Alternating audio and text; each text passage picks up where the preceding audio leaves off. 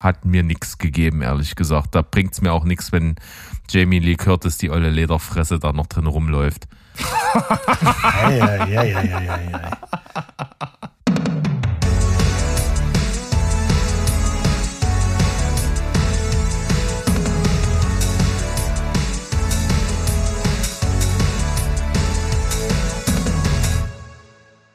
Herzlich willkommen, ihr lieben Menschen da draußen. Eine neue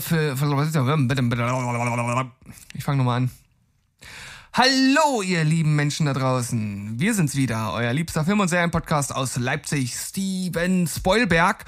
Natürlich heute, wie ihr das schon gesehen habt, beim Anklicken dieser Folge mit einer Spezialfolge äh, die nicht alle Wochen äh, mit dabei ist, weil wir immer ein bisschen was anhäufen müssen an Filmen und Serien. Und jetzt ist es wieder soweit. Besonders Berg hat wieder einen ganzen Berg angehäuft äh, von Filmen und, Se und Serien. Und äh, ja, da ist er schon, der Berg. Hallo. Hi Steven, wunderbarer Wortwitz und selber noch den Tusch dazu gemacht. Finde ich super. Ja, Wahnsinn, ne? Du, Berg, ähm, ich habe ja, ich habe ja schon wieder nicht so viel geguckt. Ich bin ein schlechter, schlechter Podcast-Partner und deshalb hast du gesagt, so geht das nicht diese, diese Woche. Können wir nicht schon wieder machen. Äh, wir brauchen jetzt noch jemanden. Ja. Und da hattest du eine Idee. Da gibt's einen, der sich freut und einen, der traurig ist. Äh, und der, der sich freut, hoffentlich ist der, der jetzt hier dabei ist. Das ist nämlich unser lieber Freund Mo. Hallöchen. Heidi Ho Welt da draußen. genau so steigt man in eine Gastfolge bei uns ein. Herrlich. Ja, so ja, habe ich das adaptiert, ja. Finde ich ganz hervorragend.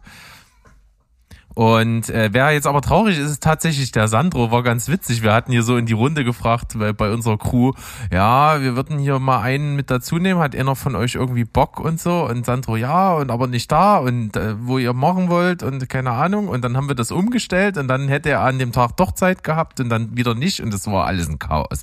Äh, und jetzt hat er uns dazu verdonnert, dass er auf jeden Fall bei der nächsten äh, mit dabei ist und sich das dann langfristig einplant.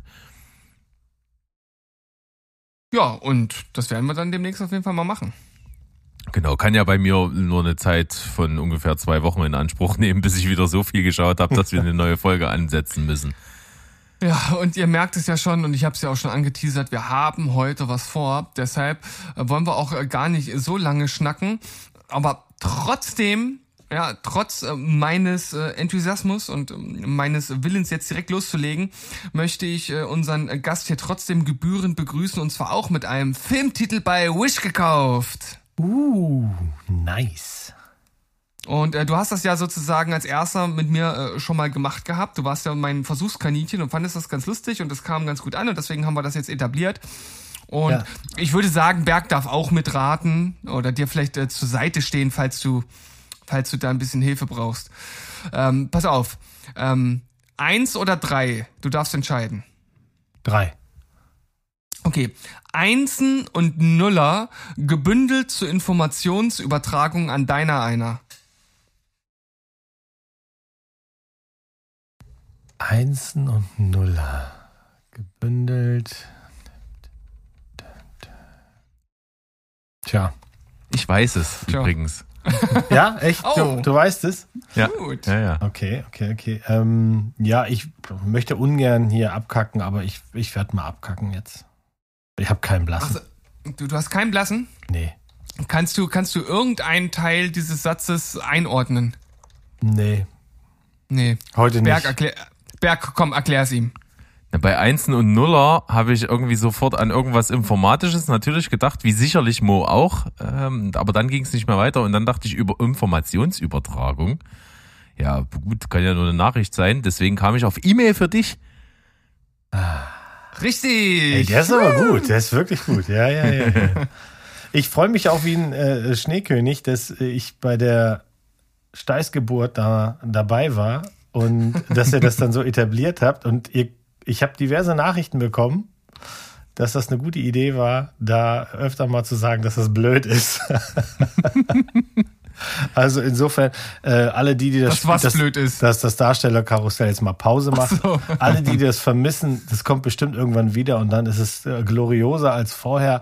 Aber ich finde das Ding hier, das macht Spaß. Das da, also ich skippe nicht mehr. Und ich habe ne, tatsächlich eine Nachricht bekommen von jemand anderen, äh, die auch gesagt hat, ab jetzt skippe ich nicht mehr. Das ist doch super. Korrekt. Ja, ja ich, ich finde auch, das ist, es ist vor allem kurz und knackig, ne? es nimmt nicht mehr ganz so viel Zeit ein und äh, es sind manchmal wirklich äh, ganz lustige Dinger dabei. Und mir fällt das tatsächlich auch relativ leicht, da teilweise mit äh, ganz spannenden Verdrehungen daherzukommen. Deswegen, ich habe noch ein bisschen was im Petto. Kommt Steven ja auch sehr entgegen, weil er ja manchmal dann auch so ähnlich wie ich, so kurz bevor so eine Folge ansteht, scheiße, ich muss doch noch irgendwas vorbereiten. Ja, Und dann nicht so viel Zeit darauf verschwenden muss. Das ist doch super, ist das. Ja. Kommt unseren sehr faul geprägten Arbeitsstil äußerst entgegen. Äußerst entgegen und Jetzt wollen wir aber wirklich anfangen. Wir haben jetzt hier äh, lange palavert und wie das immer so ist bei einer CCC, bei einer Cinema Couch Kompass Folge, starten wir mit den Filmen, die ja entweder wirklich ans untere Spektrum des Bewertungskanons äh, fallen oder so Sachen, die wir angefangen haben und die wir hier eher nur so anteasern und noch keine wirkliche Bewertung dazu abgeben können. Äh, und dementsprechend lasse ich mal unserem Gast den Vortritt. Gibt es irgendetwas, das du jetzt geschaut hast, wo du erst noch dran bist, vielleicht eine Serie ähm, oder wirklich irgendwas, wo du sagst, also das ist äh, nicht mehr als ein Satz des Wortes wert? Mein richtiger erster Einstieg wäre so ein Ding, aber da möchte ich trotzdem zwei, drei Sachen zu verlieren. Deswegen nehme ich mal was auf, was der Berg in mir getriggert hat, nämlich durch eine Textnachricht, dass er The Many Saints of Newark gesehen hat. Mhm. Hat der Mo sich fleißig hingesetzt und einfach mal wieder angefangen, die Sopranos zu gucken, eins bis sechs. Mhm. Äh, und dann auf den Film zu warten, um, um dem Berg dann die Frage beantworten zu können, ist das für Fans vielleicht ein bisschen spannender, weil für dich war das halt eben nicht so. Ähm, du kennst die Charaktere nicht und du bist da nicht so drin. Und um dir diese Frage dann in irgendeiner der folgenden äh, Aufnahmen zu beantworten, gucke ich jetzt schön die Sopranos und es macht immer noch Spaß, also auch nach all den Jahren. Das finde ich sehr, sehr löblich von dir. Ne? Meine Frage war einfach nur, hast du The Many Saints of New York gesehen? Und wenn nein, würdest du den mal gucken und mir sagen, ob das was für Soprano-Fans ist? und Kommt. dass du das äh, so äh, fundiert angehst, das ist absolut löblich. Ja, äh, ich möchte hier, ein, also ich möchte dann aber auch, dass einem da so vier, fünf Minuten gewidmet werden in einer der folgenden Aufnahmen, ne? Bitte, gerne doch kriegen wir also alles. Also wenn du, wenn du durch bist mit deinem Rewatch, dann kannst du ja mal direkt zu so einem kleinen Special bei uns reinschneiden und das mal zusammenfassen. Ja, gerne. Also. Genau. Mit krönenden Abschluss Ber des Filmes. Berg, wie sieht's bei dir aus? Hast du irgendwas dabei, was du hier an den Anfang stellen möchtest? Ja, kann ich. Ganz kurz. Ich habe angefangen, die Serie Clickbait zu schauen, habe nur eine Folge gesehen, äh, auf, auf Druck meiner besseren Hälfte hin, weil mich ich selber hätte es wahrscheinlich nicht geschaut. Äh, fand's ganz okay, aber haut mich bis jetzt nicht vom Hocker. War überrascht, weil ich dachte, es sind nur unbekannte Leute, aber die weibliche Hauptrolle wird gespielt von Zoe Kazan, die ich eigentlich ziemlich cool finde. Und die auch ganz cool rüberkommt so als Figur, aber ich kann gar nicht sagen, wo es hinlaufen wird. Von daher bin ich gespannt, wie es weitergeht, aber müsste es nicht unbedingt gucken. Also ich würde aus eigenem Antrieb wahrscheinlich nicht mal weiter gucken. Hm, okay. Naja, du wirst es ja wahrscheinlich trotzdem schauen, weil deine bessere Hälfte dich dazu zwingen wird. Und dann kannst du ja ein endgültiges Urteil dazu abgeben. So wird's werden. Ich habe ja schon in der äh, letzten regulären Folge gesagt, dass ich äh, Superstore angefangen habe zu gucken. Es ist äh, so eine Comedy-Serie, ich sage jetzt mal ganz grob im Stile von Brooklyn 99. Also eine Comedy-Serie ohne Lacher im Hintergrund, spielt in einem typischen großen amerikanischen Supermarkt, in dem es so ziemlich alles zu kaufen gibt. Hm, be bildet natürlich eine ganz gute Grundlage, um äh, verrückte, abgefahrene Charaktere aller Art einzuführen. Und ja, die erste Folge war sehr unterhaltsam, muss ich sagen. Also ich musste das ein oder andere Mal tatsächlich äh, ganz gut lachen und äh, bin da sehr gespannt, wie es weitergeht, denn es gibt mittlerweile sogar schon fünf Staffeln davon. Ich glaube, es könnte noch mal Thema werden heute. Oh, wollte ich nur mal so sagen. Ist okay. Naja, dann dann würde ich sagen, ich kann ja sowieso nicht viel mehr dazu sagen an dieser Stelle ähm, und verweise dann einfach auf das, was später von dir noch kommt. Yeah. Ansonsten haben wir noch äh, Matroschka endlich mal angefangen zu schauen. Ah. Guck an, na, endlich. Ja, und sind da, äh, was haben wir jetzt, zwei oder drei Folgen geguckt und ich finde es auf jeden Fall gut bis jetzt. Also es ist jetzt nicht so, dass mich das so voll umhaut. Bin mal gespannt, wo es noch hingeht, aber es macht Spaß. Und ist auf jeden Fall mal ein etwas anderer Ansatz an diese äh, Zeitschleifen-Thematik. Weil für diejenigen, die es nicht kennen, äh, die Protagonistin kommt halt nur zum Anfang der Schleife wieder zurück, wenn sie halt stirbt. Also sie kann schon den, den Tag, an dem diese Schleife startet, normal überleben und wacht dann nicht wieder am gleichen Tag auf, sondern immer nur, wenn sie stirbt, geht's zurück äh, an den Anfang. Ich finde, äh, gab's in der zweiten Folge oder so äh, diese Szene mit der Treppe, wo sie irgendwie 15 Mal oder so an der Treppe stirbt, wo ich so dachte, ja, okay, okay, das ist offensichtlich okay. ein Ding. das ist, das ist, äh, ja, so 15 Mal am Stück irgendwie an der Treppe zu sterben. Das muss man auch erstmal hinbekommen. Ja, ist, ist auf jeden Fall äh, eine crazy Serie, kann man schon so sagen. Und ich bin gespannt, wie es endet. Also ich habe die gerne hab geguckt. Also ich, ich, ich mochte die sehr gerne und bin ganz traurig, deswegen äh, Covid wir jetzt so lange auf die zweite Staffel warten müssen, die ja schon genehmigt ist und ähm, dann kam halt, ja, wie bei so vielen anderen Sachen auch da erstmal der Break. Ja. Naja, wie gesagt, ich schau mal, ich schau mal, was da noch so kommt. Ja, und ich habe äh, mit äh, Squid Game angefangen. Und find's gut bis jetzt. Okay. Auch wenn mir der asiatische Habitus nach wie vor äh, sehr schwer fällt. Auch hier. Seid ihr Team Originalgucker dann mit Untertiteln oder guckt Nein. ihr die deutsche Synchro in dem Fall? Deutsch. Ich guck's auf Deutsch, aber mir fällt's schon echt schwer bei der Synchro. Also ich finde die echt schlecht. Also die ist schon sehr grenzwertig. Und bei, äh, bei asiatischen Sachen äh, ist es tatsächlich eine Überlegung wert, das im Original mit Untertitel zu gucken. Das machen ja auch viele, die mhm. die Animes gucken. Weil es halt auch so schwierig ist, glaube ich, einfach von den, von den, von den Wörtern und von der Art, wie man redet, das halt so zu machen, dass es halt natürlich wirkt. Mhm. Ähm, ist mir aufgefallen, dass die, dass das, dass hier die Synchro auf jeden Fall eine, eine Rolle spielt.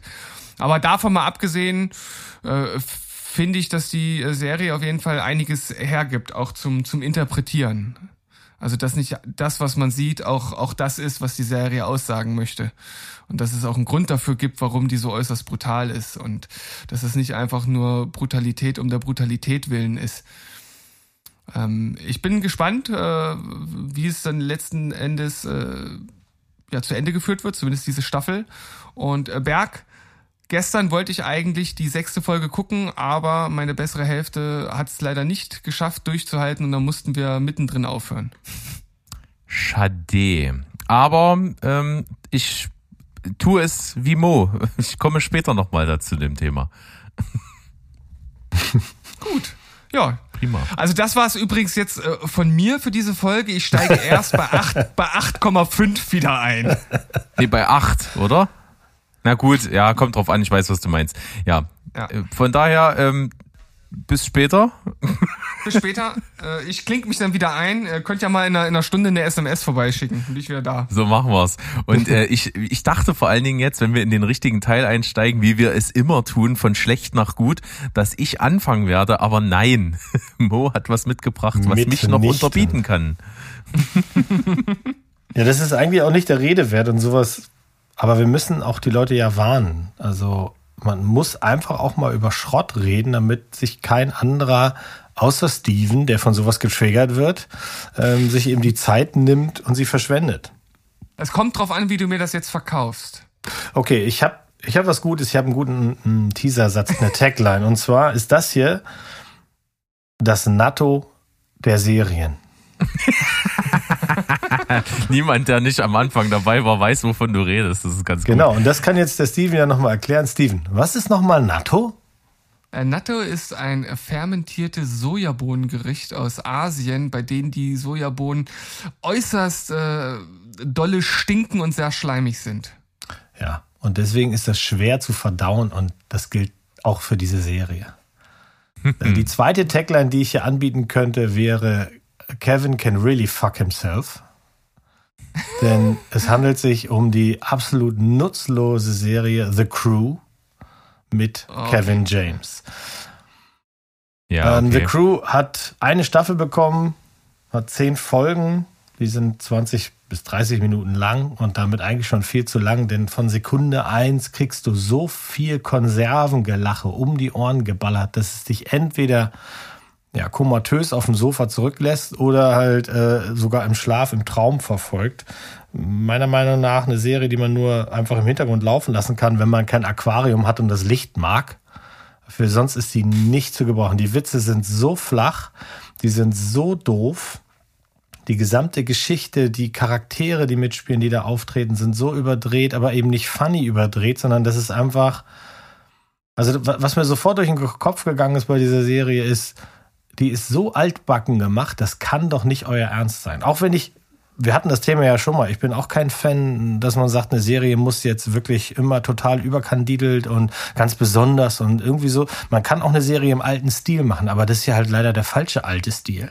Das geht mhm. überhaupt nicht mehr klar. Die Kulissen sind mies. Du siehst, dass das alles in irgendeiner, keine Ahnung, Garage gedreht wurde die äh, Geschichte um einen mittelmäßig erfolgreichen NASCAR-Rennstall. Vielleicht ist es auch das. Ich habe mit Autos, die im Kreis fahren, weißt du, ist mir vollkommen Wurst, echt. Und hier geht es natürlich darum, dass der männliche Eigentümer Bobby Spencer in Rente geht und alles geht an seine Tochter Catherine. Und das kann ja nicht gut gehen, wenn eine Frau, die keine Ahnung hat vom Rennsport, einen Rennsportladen übernimmt und Kevin als der äh, hormongesteuerte Klops, der er nun mal ist, äh, muss dann sehen, wie er da die ganzen Fäden irgendwie in der Hand behält. Und ähm, ja, ich habe. Das ist ja richtig, das ist ja richtig modern, das ist ja richtig, richtig Vogue. Und es braucht mir auch keiner kommen mit, da muss man nur dranbleiben, das wird immer besser. Nee, Freunde, nee. Ich habe alles geguckt. Ich habe den Berg gemacht. Ich habe mir jede verkackte Folge angeguckt. Ich habe den Trailer damals gesehen. Ich habe nicht einmal den Mundwinkel verzogen und habe genau das gedacht, was du jetzt hier in Gänze ausgebreitet hast. Und ich frage mich wirklich, wie Leute wie, wie Kevin James, der ja nun auch schon erfolgreiche Comedy gedreht hat und der sicherlich auch weiß, wie, wie vernünftige und gute Comedy funktioniert, wie der sowas drehen kann. Äh, ich, ich, ich möchte mal wirklich in seinen Kopf gucken, wie er nach dem Dreh so einer Folge in seinen Trailer geht und sich selbst fragt, Alter, was für ein Scheiß mache ich hier eigentlich gerade? Mhm, mhm. Das kann doch wohl nicht mein Ernst sein. ja, das ist wirklich. Es ist wirklich, und ich habe mir vorher auch noch ein bisschen schlau gelesen. Bei IMDb steht das Ding jetzt mit 6,6 und es gibt wirklich Leute, die geben da eine 8 von 10. Ähm, ich, ich, weiß, weiß ich nicht, wie desillusioniert muss man vom Fernsehen sein, um, um das zu mögen. Das wirklich. sind dieselben also, Leute, die Kindsköpfe auch hohe Wertungen geben. Ja, aber da gucke ich mir lieber wirklich im Nachtprogramm Eisenbahnfahrten an, als das hier nochmal. Gut, abgehakt. Ich wollte es gerade sagen, ganz dicker Haken dran und ich weiß gar nicht, macht der Mo direkt weiter oder schwenken wir zu Berg? Jetzt über? geht's bei mir weiter. Ähm, ich, ich steige jetzt nämlich ein. Ach so, deine Wertung hast du schon gesagt? Ach, habe ich die Wertung gesagt? Es gibt eine 1 von 10. Eine 1 von 10, okay, kann man ja. machen. Ähm, bei mir geht's weiter und zwar mit einer 3,5, wenn ich das jetzt einfach mal so vorwegnehmen darf. Ähm, es hat mich gar nicht gerissen, äh, liegt aber auch so ein bisschen daran, dass äh, ich so wenig Bezug dazu habe. Und zwar geht es um den zweiten Teil der quasi Spätfortsetzung 40 Jahre später nach Halloween. Ähm, diesmal mit dem oh. zweiten Teil der neuen Trilogie Halloween Kills. Frisch oh. diese Woche in der Sneak gesehen. Und ich habe ja erst vor, ich glaube vor zwei Folgen, ne, ich glaube CCC, Folge Nummer 28 habe ich darüber berichtet, dass ich Halloween, die Nacht des Grauens von äh, 78, 79, ich weiß jetzt nicht genau, Ende 70, 78, ja. 78 gesehen habe, äh, zum ersten Mal in meinem Leben. Das ist ja auch immer so ein Ding, ne, so einen alten Film jetzt erst so spät zuerst zu sehen. Und fand aber doch durchaus, dass dieser Film viel Gutes hat und dass ich auch gut nachvollziehen kann, warum das so ein Ding geworden ist.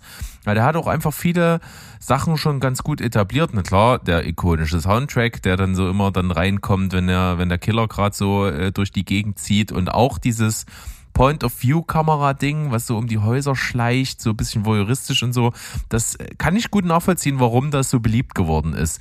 Und es ist natürlich auch, ähm, äh, ja, die, die, die Mutter und der Vater zusammen der Slasher-Filme. Und das kann ich auch alles irgendwo nachvollziehen. Und da drängt sich natürlich der Gedanke auf, dass man da vielleicht nochmal anknüpfen will und nicht in der Form, wie es passiert ist, mit hier, weiß ich nicht, wie viele Teile kamen danach, ich glaube neun, neun Teile kamen nach dem ersten noch und die haben ja äh, storymäßig nicht mehr viel damit zu tun gehabt. Äh, und dann hat man sich ja irgendwann gesagt, 40 Jahre später kommen wir hauen jetzt nochmal wirklich einen raus. Wir nehmen die ganzen alten Schauspieler von früher und machen jetzt so ein Halloween 40 Jahre später. Äh, den ersten Teil davon, der kam 2018 dann logischerweise. Und den habe ich nicht gesehen. Äh, und jetzt kam natürlich durch Corona verspätet dieser zweite Teil dieser neuen Trilogie, nennt sich eben Halloween Kills. Den habe ich gesehen und finde, das, was von den Stärken im, im Original drin ist, ist nicht mehr hier übertragen worden. Es ist einfach nur Geschlachte. Ohne Spannung, ohne Grusel, ohne Nervenkitzel. Äh, einfach nur Geschlachte. Stumpf. Hm. Deswegen 3,5 von 10 hat mir nichts gegeben, ehrlich gesagt. Da bringt's mir auch nichts, wenn Jamie Lee Curtis die olle Lederfresse da noch drin rumläuft. ja, ja, ja. Und das war aber, du, du hast ja gerade gesagt, du warst in der Sneak. Das heißt, du hättest, hast den ja nicht ausgesucht, weil sonst hättest du wahrscheinlich Halloween von 2018 äh, der Reihenfolge wegen vorher geguckt, ne? Richtig korrekt. Und äh, da muss ich sagen, habe ich schon öfter gehört, dass viele Fans des Originals den sogar recht gut fanden. Ähm, weiß ich ja. nicht. Wäre ich mal, wäre ich sogar mal geneigt, das mal zu probieren. Ja, dann ach, lass uns doch warten bis nächstes Jahr und dann machen wir die, die neue Trilogie einfach alles komplett. Dann kommt ja der dritte Teil mit Halloween Ends und dann haben wir es ja wieder rund. So sieht's aus. Ich glaube, Steven, das ist doch, äh, der Mo hier, das war die richtige Wahl. Der, der blickt nach vorne. Der setzt Marker in der Zukunft. Ja, das ist Wahnsinn. Äh, ich mache auch direkt einen Marker an Zukunfts-Steven. ähm, und äh, Zukunfts-Steven, der ist, der ist schon äh, auch ein, ein, ein bisschen in Alarmstimmung äh, gerade in seiner, in seiner äh, Funktion hier als Moderator. Denn wenn wir so weitermachen, Jungs, dann wird das wirklich eine Fünf-Stunden-Folge, wenn wir bei den Krücken schon so lange reden. Entschuldigung. Also, mhm. wir müssten uns okay. etwas zügeln, glaube ich. Alles klar. Ich mache jetzt den nächsten ganz schnell. Okay, bitte. Gut, ich, ich hatte wirklich vor, ihn zu mögen, weil wir mögen den Hauptdarsteller, der ist einfach so crazy verrückt und er hat selber gesagt, er hat noch nie in einem Film mitgespielt, der so verrückt ist. Und das will schon mhm. was heißen, denn diese Person hat Mandy gemacht, Color Out of Space und Willy's Wonderland. Mhm. Ich rede natürlich von Nicolas Cage in dem Film Prisoners of the Ghostland von einem japanischen Regisseur, dessen Namen ich nicht sicher hundertprozentig aussprechen kann und deswegen macht es auch nichts. Der Film hat eine 4 von 10 von mir bekommen, weil ich wirklich nicht weiß, was der Film von mir will. Ein Gangster wird in einen Lederanzug gepackt mit Bomben an seinem Sack, um eine Frau aus einem dystopischen, ja, Mad Max-artigem ähm, Raum zu holen, wo sie sich hingeflüchtet hat. Erst wollte sie fliehen, dann ist sie festgenommen worden. Und ähm, ich möchte ganz kurz eine Szene sagen und dann kann, kann sich jeder ein Bild davon machen.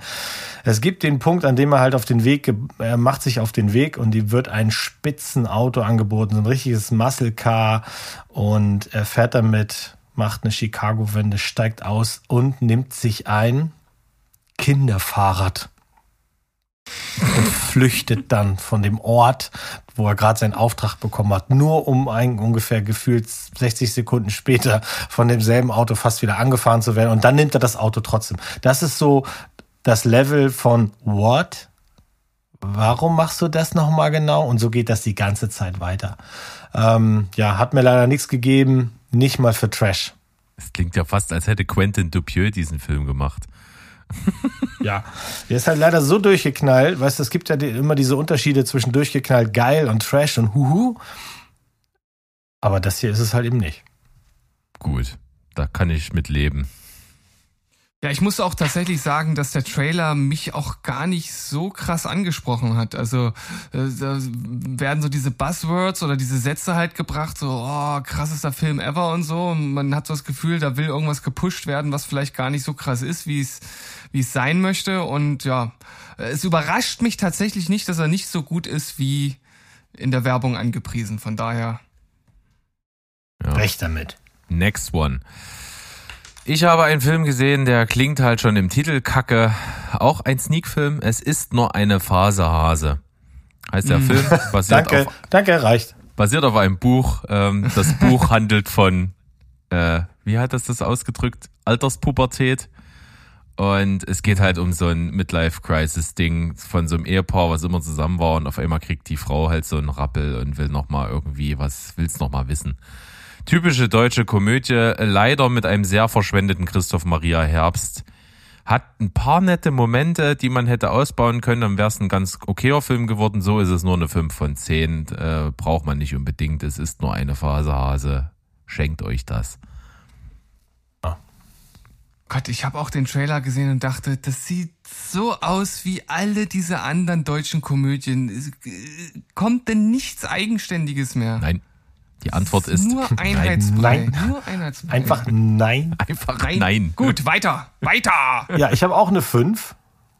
Bitte. Und zwar heißt der Film My Son. Das ist ein neuer Film mit James McAvoy, den ich ja eigentlich ganz gerne mag, und Claire Foy. Das ist ein Remake von einem französischen Film. Und die Prämisse, mit der geworben wird, und das verstehe ich nicht so genau, warum sie das gerade nehmen, aber es ist halt was Besonderes. James McAvoy hat beim Drehen nicht gewusst, was auf ihn Zukunft denn, äh, zukommt, denn er hat kein Skript gehabt. Er hat also immer nur reagiert und das Ganze ist ein Thriller. Äh, er wird von seiner Ex-Frau angerufen, dass der Sohn gekidnappt wurde und er macht sich halt auf den Weg in die schottischen Highlands, um seinen Sohn da rauszuholen. Wenn jetzt die Prämisse alles wäre und wir die ganze Zeit darauf achten, wie reagiert er jetzt, weil wir ja wissen, dass er kein Skript hatte, dann ist das noch ganz gut, ganz schön anzusehen, aber es kommt halt nicht über eine 5, weil die Story ganz viele Elemente drin hat, die es überhaupt nicht braucht, nur weil wir, wir da kannst du genau sehen, dass der Regisseur einfach nochmal, ich brauche nochmal eine Emotion, kannst du nochmal hier. Also werden ständig irgendwelche losen Fäden reingeworfen, die nachher mit dem Ende nichts mehr zu tun haben, nur um zu sehen, dass wir ihn auch am Laufen halten. Wisst ihr, was ich meine? Also Hm, er wusste ja nicht, was ich, ja. kommt, also wusste er nicht, wie lange reden die Leute jetzt. Und dann sagen die halt was oder es kommt irgendwie. Also wirklich absolut Durchschnittskost. Man kann das mal gucken, ähm, aber muss man eigentlich nicht. Ich habe den Namen sogar schon wieder vergessen von dem Film. My Son. Ah, okay, alles klar. Fünf von Ich zehn. find, ja, ich finde die, die Prämisse, den Film so zu drehen, finde ich schon spannend. Aber dass das natürlich diese ganzen Probleme mit sich bringt, die du jetzt schon geschildert hast, das lässt sich ja praktisch gar nicht vermeiden. Ich weiß gar nicht, warum man das dann letzten Endes eigentlich machen sollte. Also einfach nur um der Prämisse willen. Ja, das scheint ja auch so zu sein, dass das das Einzige ist, womit sie werben. Ich habe jetzt auch noch nicht den, das Original gefunden. Es ist ja immer ganz spannend, dann auch mal vielleicht das Original zu sehen, wie es bei einem anderen Film, der heute nochmal Thema wird, auch der Fall ist. Aber da hat mich jetzt auch am Ende so wenig gepackt, auch mit der Auflösung nachher, wie das alles ist. James McAvoy spielt gut, gar keine Frage, aber es trägt halt, das reicht jetzt alles nicht. Nee. Nee, nee, nee, nee. Schluss Naja, jetzt. lass weitergehen. Ich, ich, ich bin gerade hier auf die, auf die Filmseite gegangen und hier läuft gerade stumm der Trailer und der Polizist, mit dem er da redet, der sieht ein bisschen aus wie äh, Lord Voldemort. Hat der keine Nase oder warum äh, ist die Ähnlichkeit ja, so? ja, der, ohne Scheiß. Hammer. Der sieht ganz komisch aus. Na, der hat eine Nase, aber so, so im Gesamten, so wenn man den so, wenn man den nur so im peripheren Blickfeld hat, sieht das aus wie Lord Voldemort. Haben kommst Sie eine wieder Nase? Kann ich sie mal sehen? mit, kommst du wieder mit peripher und solchen Fremdwörtern um die Ecke. Da halte ich es doch lieber schön einfach äh, und sage einmal bitte alles. Das war nämlich ein äh, Filmtitel, den ich gesehen habe. Einmal bitte alles war äh, oder ist im Grunde genommen ein Prototyp von so einem typischen ähm, Film über ein junges Mädchen, die nicht weiß, wo sie im Leben hin soll. Also hast du schon fünf Millionen Mal gesehen und prinzipiell nervt das auch. Ne, das ist so eine, die, die äh, wohnt in einer WG mit ihrer besten Freundin und ihre beste Freundin will auch aus diesen, äh, wir machen nur Party und, und nehmen das Leben nicht ernst, will, will die auch langsam raus und dann hat sie kein Geld, keinen Job, äh, hat große Träume, dass sie irgendwie was werden will in so einer Agentur als Illustratorin und so. Ja, hast du also schon fünf Millionen Mal gesehen, aber irgendwie mochte ich trotzdem die Machart des Films, weil es halt irgendwie mit einem coolen Soundtrack war und die Kameraführung war ganz geil und das hat alles irgendwie so eine coole Atmosphäre geschaffen und ich habe irgendwie äh, das, das, das Seeleninnenleben von ihr irgendwie in der Art der Inszenierung irgendwie ganz gut nachvollziehen können. Das hat mir gut gefallen. Ähm, auch so manchmal so Szenen, wie sie halt auf dem Fahrrad so nachts irgendwie so verloren äh, durch die Stadt fährt und die Stadt ist irgendwie nur erleuchtet und es sind kaum Autos auf der Straße und so. Irgendwie hat das eine ganz coole Atmosphäre geschaffen. Trotzdem nervt das, diese immer wieder gleich erzählte Geschichte zum x-ten Mal zu sehen. Äh, und das, die ist manchmal auch so verloren und naiv und nervig, dass, dass, dass du halt Wut kriegst. Deswegen äh, ist der Film einmal bitte alles bei mir nur eine 6 von 10 und das auch nur aufgrund dessen, dass ich es ganz gut inszeniert fand. Äh, bei mir schon abgehakt, von mir aus können wir direkt weitermachen, außer Mo hat noch was dazu zu sagen. Nee. Nee. Dann hätte ich noch was Deutsches und zwar äh, einen Dreiteiler.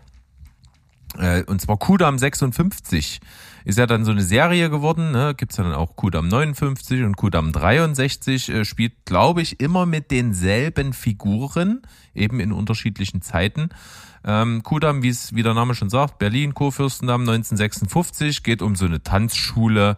Ähm, die wird geleitet von so einer Frau, die alleinerziehend ist, weil der Vater irgendwie, äh, ich glaube, der ist im Krieg irgendwie in russische Gefangenschaft gekommen und wird irgendwie als tot eingeschätzt oder irgendwas, keine Ahnung. Äh, ist auf jeden Fall nicht mehr da und die hat drei Töchter und die drei Töchter sollen natürlich, wie das so damals zu der Zeit war, unbedingt unter die Haube und möglichst irgendwie äh, jemanden, der mal reich wird, damit sie finanziell abgesichert sind. Also es, es geht halt viel um so Sitten und Sittenverfall auch und so, weil die in der Tanzschule die eine so eine Leidenschaft für Rock'n'Roll hat und das geht natürlich gar nicht und äh, klingt alles ein bisschen langweilig. Ich meine sogar, Steven hat auch irgendwann da mal per Zufall irgendwie reingeschaut und fand es gar nicht so schlecht. Insgesamt ist es auch gar nicht so schlecht, aber es hat trotzdem Schwächen. Ich würde es nicht unbedingt von mir aus weitergucken.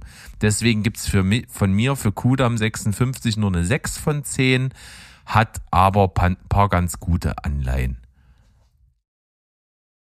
Ja, ich habe äh, den ersten auf jeden Fall komplett gesehen gehabt und fand den eigentlich ganz gut, wobei ich mich das Ende nach wie vor noch ein bisschen verstört, weil ich einfach nicht verstehe, wie, wie man sich das so entscheiden kann. Mhm. Oder wie dann, äh, was heißt verstört? Also, doch, eigentlich schon. Also ich finde ich finde es halt schon irgendwie völlig, völlig absurd, dass halt diese, diese Ursprungshandlung vom, vom Anfang des Films das so, ja, legitimiert wird oder so unter den Tisch gekehrt wird und dann, das weiß ich nicht, fand ich irgendwie ganz komisch. Aber ich mochte die Schauspieler, die haben mir alle sehr gut gefallen. Oh, kann man so machen. Mo, hast du das schon mal gesehen? Zufällig? Nee, hat mich auch noch nicht so gereizt bisher. Also Nö, ich habe immer noch Berlin Dingsbums, sag mal Babylon schnell. Berlin? Ganz genau, das habe ich noch auf dem Zettel, aber das sind halt so Sachen, das muss ich alleine gucken. Und ich habe meine Liste der Sachen, die ich alleine gucken muss, ist deutlich länger als die, äh, die ich mit meiner entzückenden Sofa-Begleitung gucken kann. Und dann ist das immer so ein bisschen schwierig. Es werden so lange Nächte. Verstehe ich. Kann ich absolut nachvollziehen. Naja, dann würde ich einfach weitermachen. Ich habe nämlich noch was in, der, in, so in dieser Preislage. Ja, du hast in dieser Gegend hast du noch den einen oder anderen, dann hau raus. Ja, ich habe nämlich ähm, ich habe Hello Again, ein Tag für immer. Ist natürlich so ein bisschen bekloppter Beititel wieder, typisch deutsch äh, und, und suggeriert, dass es irgendwie Schwachsinn ist. Aber ich, ich mochte es irgendwie schon ein bisschen, denn es ist ein Film im Stile und täglich grüßt das Murmeltier. Es geht also um Zeitschleife.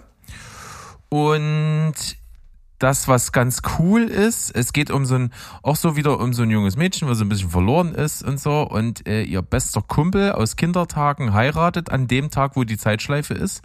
Äh, und sie findet das nicht so gut und hat aber auch schon Jahre nicht mit ihm geredet. Und die wohnt auch in so einer WG.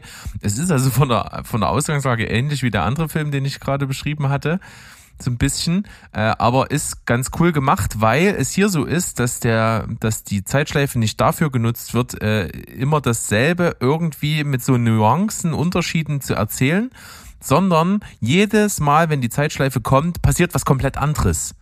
Weil sie sich immer so am Anfang für komplett unterschiedliche Reaktionen und Wege, die sie geht, entscheidet und dadurch endet dieser Tag immer komplett anders. Und das finde ich cool gemacht, weil äh, sie dann versucht, diese Zeitschleife zu nutzen, um einen bestimmten Effekt zu erzielen. Und dann versucht sie das zu machen und es geht total ins Gegenteil. Und es, man kann gar nicht vorhersehen, was, was von ihren Handlungen manchmal zu dem führt, was am Ende rauskommt. Und das fand ich cool gemacht. Trotzdem ähm, ist in dem Film grund, prinzipiell nur der Mittelteil cool. Der Anfang ist sehr zäh und das Ende ist auch nicht mehr so rund. Aber dazwischen macht er Spaß. Deswegen gibt äh, gibt's für Hello Again, ein Tag für immer, 6,5 von 10 von mir. Ist leider ein bisschen verschenkt, hätte besser sein können.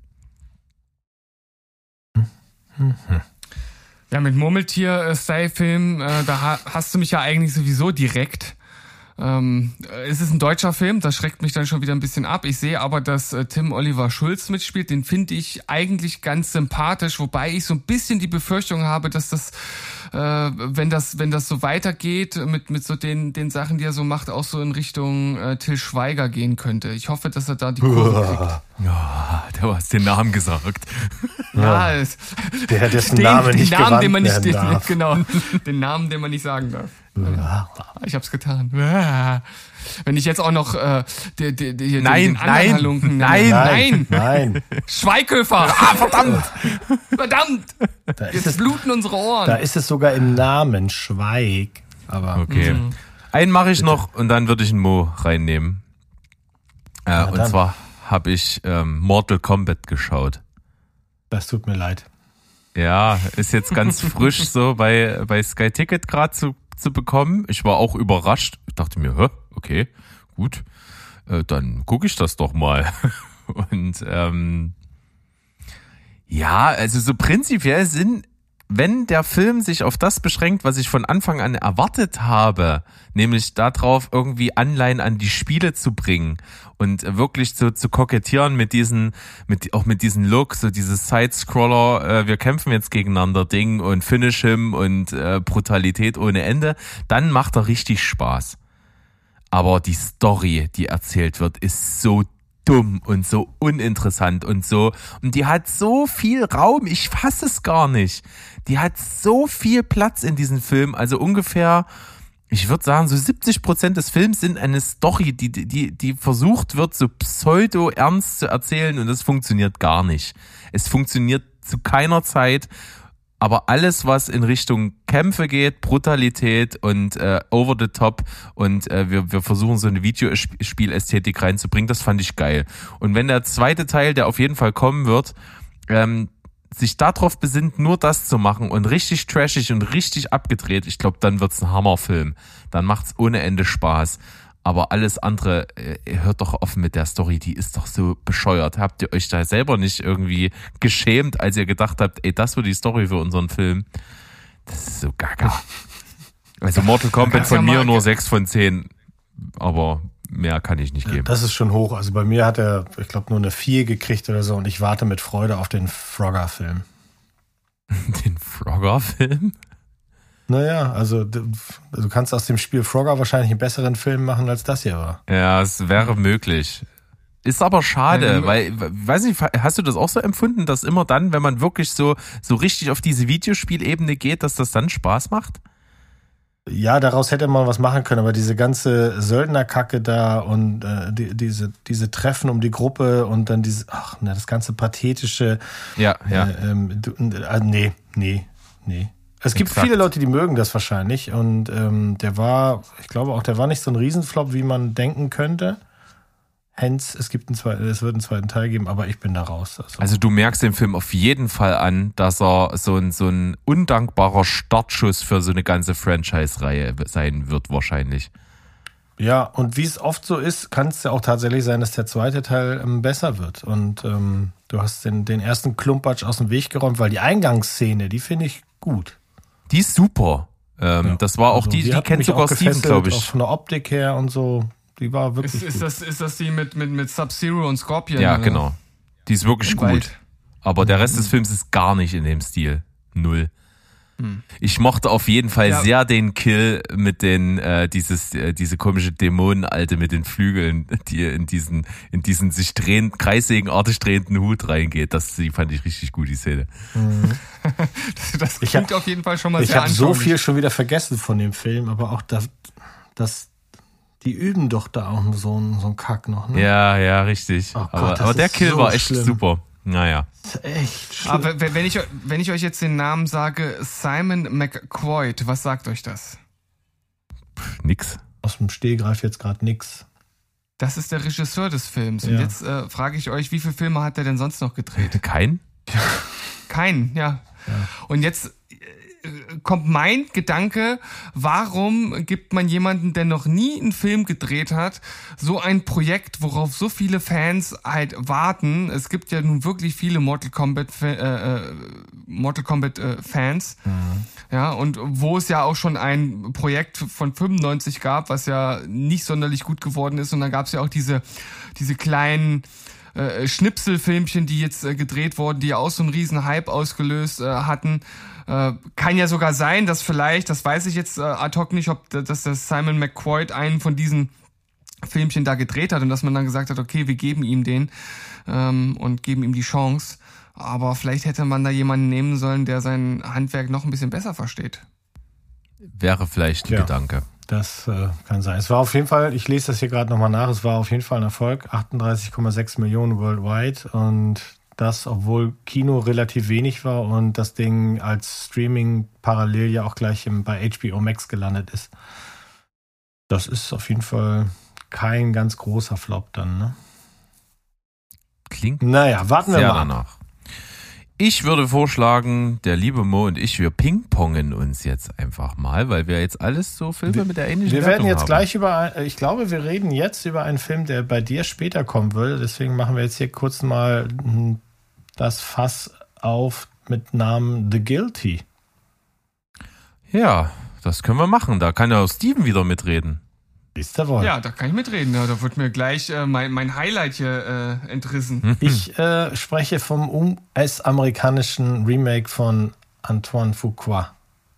Achso, ja, na gut, da kann ich auch mitreden, das stimmt. Ich habe das Original nicht gesehen, weil ich den Film einfach gesehen habe, ohne zu wissen, dass es ein Remake ist. Ähm, viele Leute stürzen sich auch darauf, dass es nur, nur in Tüdelchen jetzt mal ein Remake ist, aber es, es ist ja legitim. Es gibt gute Remakes und es gibt halt auch Filme, da ist man durch das Remake erst aufmerksam geworden auf das Original und dann ist es ja auch manchmal besser. Hier kann ich es nicht beurteilen. Ich habe das Original nicht gesehen, aber ich habe deine Hymne dazu gehört, Steven. Deswegen ist das noch auf meinem Zettel. Und ich habe gesehen, der ist auch gerade bei Amazon Prime zu haben, das dänische Original. Also insofern werde ich mir den auch noch ansehen. Aber wie gesagt, ich wusste nicht, dass es das ist. Bei The Guilty, ihr habt ja schon drüber geredet, deswegen brauchen wir auf die Story nicht so groß eingehen. Ich hatte halt einfach spannende 90 Minuten, weil länger ist der ja auch gar nicht. Und in den 90 Minuten dieses limitierte Setting und das äh, Gefühl dieser fehlenden Kontrolle von, von, von allen Beteiligten quasi, also maßgeblich natürlich von unserem äh, 911 Callcenter-Typen, äh, hat mich halt einfach tatsächlich gefesselt. Also ich war 90 Minuten sehr gut unterhalten, hatte da Spaß, fand das auch spannend. Ein bisschen übertrieben an einigen Stellen. Also ich meine, wenn wir unseren Boss äh, so anschreien, wie er da seinen, seinen Vorgesetzten, zumindest in diesem Zeitraum, wo er da gearbeitet hat im Callcenter, war das ja sein Vorgesetzter. Das würde sich wahrscheinlich nicht so viele Leute würden sich das nicht so gefallen lassen. Aber ich fand den, ich fand den sehr spannend. Der hat bei mir eine solide 7 von 10 gekriegt. Also der Film macht halt im direkten Vergleich mit dem Original halt einiges falsch und das sind halt nur so kleine Dinge, aber die sind halt ausschlaggebend. Ähm, das fängt schon damit an, es ist halt ein US-Remake, das muss irgendwie alles ein bisschen hochglanzpolierter und ein bisschen größer sein. Also alleine schon, dass diese Kommandozentrale, in der da ist, die halt riesig ist im Vergleich zu diesem äh, äh, kleinen Kabüffchen, wo der, wo der Däne halt sitzt. Ähm, allein das macht halt schon einen riesen Unterschied, ja. Ähm, weil ja auch gerade so viel im Kopf sich abspielt. Ja, dann hast du halt erstmal so diese, diese Enge, er sitzt da an seinem Computer, direkt neben ihm sitzt sein, sein Kollege, du hast halt nicht diese riesen Screens, wo andauernd dieses scheiß Feuer ist. Und ich frage mich, warum zum Teufel haben die dieses scheiß Feuer mit in, das, in den Film eingebaut? Es ist zwar irgendwo mit in der Story drin, aber es hat überhaupt gar keinen Mehrwert. Auch, dass er äh, da irgendwie anscheinend unter irgendwelchen Folgeerscheinungen des Feuers leidet oder vielleicht doch nur Asthma hat, keine Ahnung, wird nie so wirklich erklärt, außer dass er zwischendurch mal sich das äh, Spray da reinpfeift, hat auch null Mehrwert für die, für die Story. Dann, dass halt mehrmals von außen Bilder gezeigt werden, ist halt das der absolute Todesstoß für den Film für mich, weil das jegliche Vorstellungskraft einem beraubt. Du hast halt im dänischen Original nichts von außen. Du hast wirklich nur die Kommandozentrale. Es spielt sich alles im Kopf ab. Gerade wenn die dort diesen Van rausziehen und dorthin gehen, du hörst nur die Schritte, du spürst die äh, Spannung praktisch. Du willst wirklich jetzt wissen, was passiert und dann hörst du nur die Geräusche und er fragt nach, was ist denn jetzt, was ist denn jetzt? Ähm, kann ich nicht nachvollziehen, wie man sowas mit in den Film einbauen kann. Und dann halt auch hinten raus, das Ende haben sie so ein bisschen ja verändert, haben so ein bisschen äh, das, das, äh, ja, nee, kann ich jetzt nicht sagen. Ähm, sie haben es auch ein bisschen verlängert, also sie haben halt hinten was drangehangen, was es im Original gar nicht gibt und was dem Film auch meiner Meinung nach nicht wirklich mehr gibt. Und wenn du dir das Original anschaust und du wirst jetzt vielleicht manchmal so denken, Hä, was, was erzählt er denn jetzt da? Und äh, habe ich jetzt gar nicht so äh, empfunden, aber ich glaube, du wirst mich verstehen, wenn du das Original siehst. Und ich bleibe dabei auch jetzt mit äh, deutlichem Abstand zu dem Film. Es ist tatsächlich die erste 10 von 10, die ich seit, äh, seit meinem Beitritt zu Moviepilot, wo ich das Ganze ähm, ja, tracke, wieder vergebe. Also seit neun Jahren. Hm. Ja, ich gehe ja nochmal ans Original bei, aber was sagt denn Dr. Berg? Ich habe das Remake nicht gesehen und ich will es mir eigentlich so. auch nicht angucken.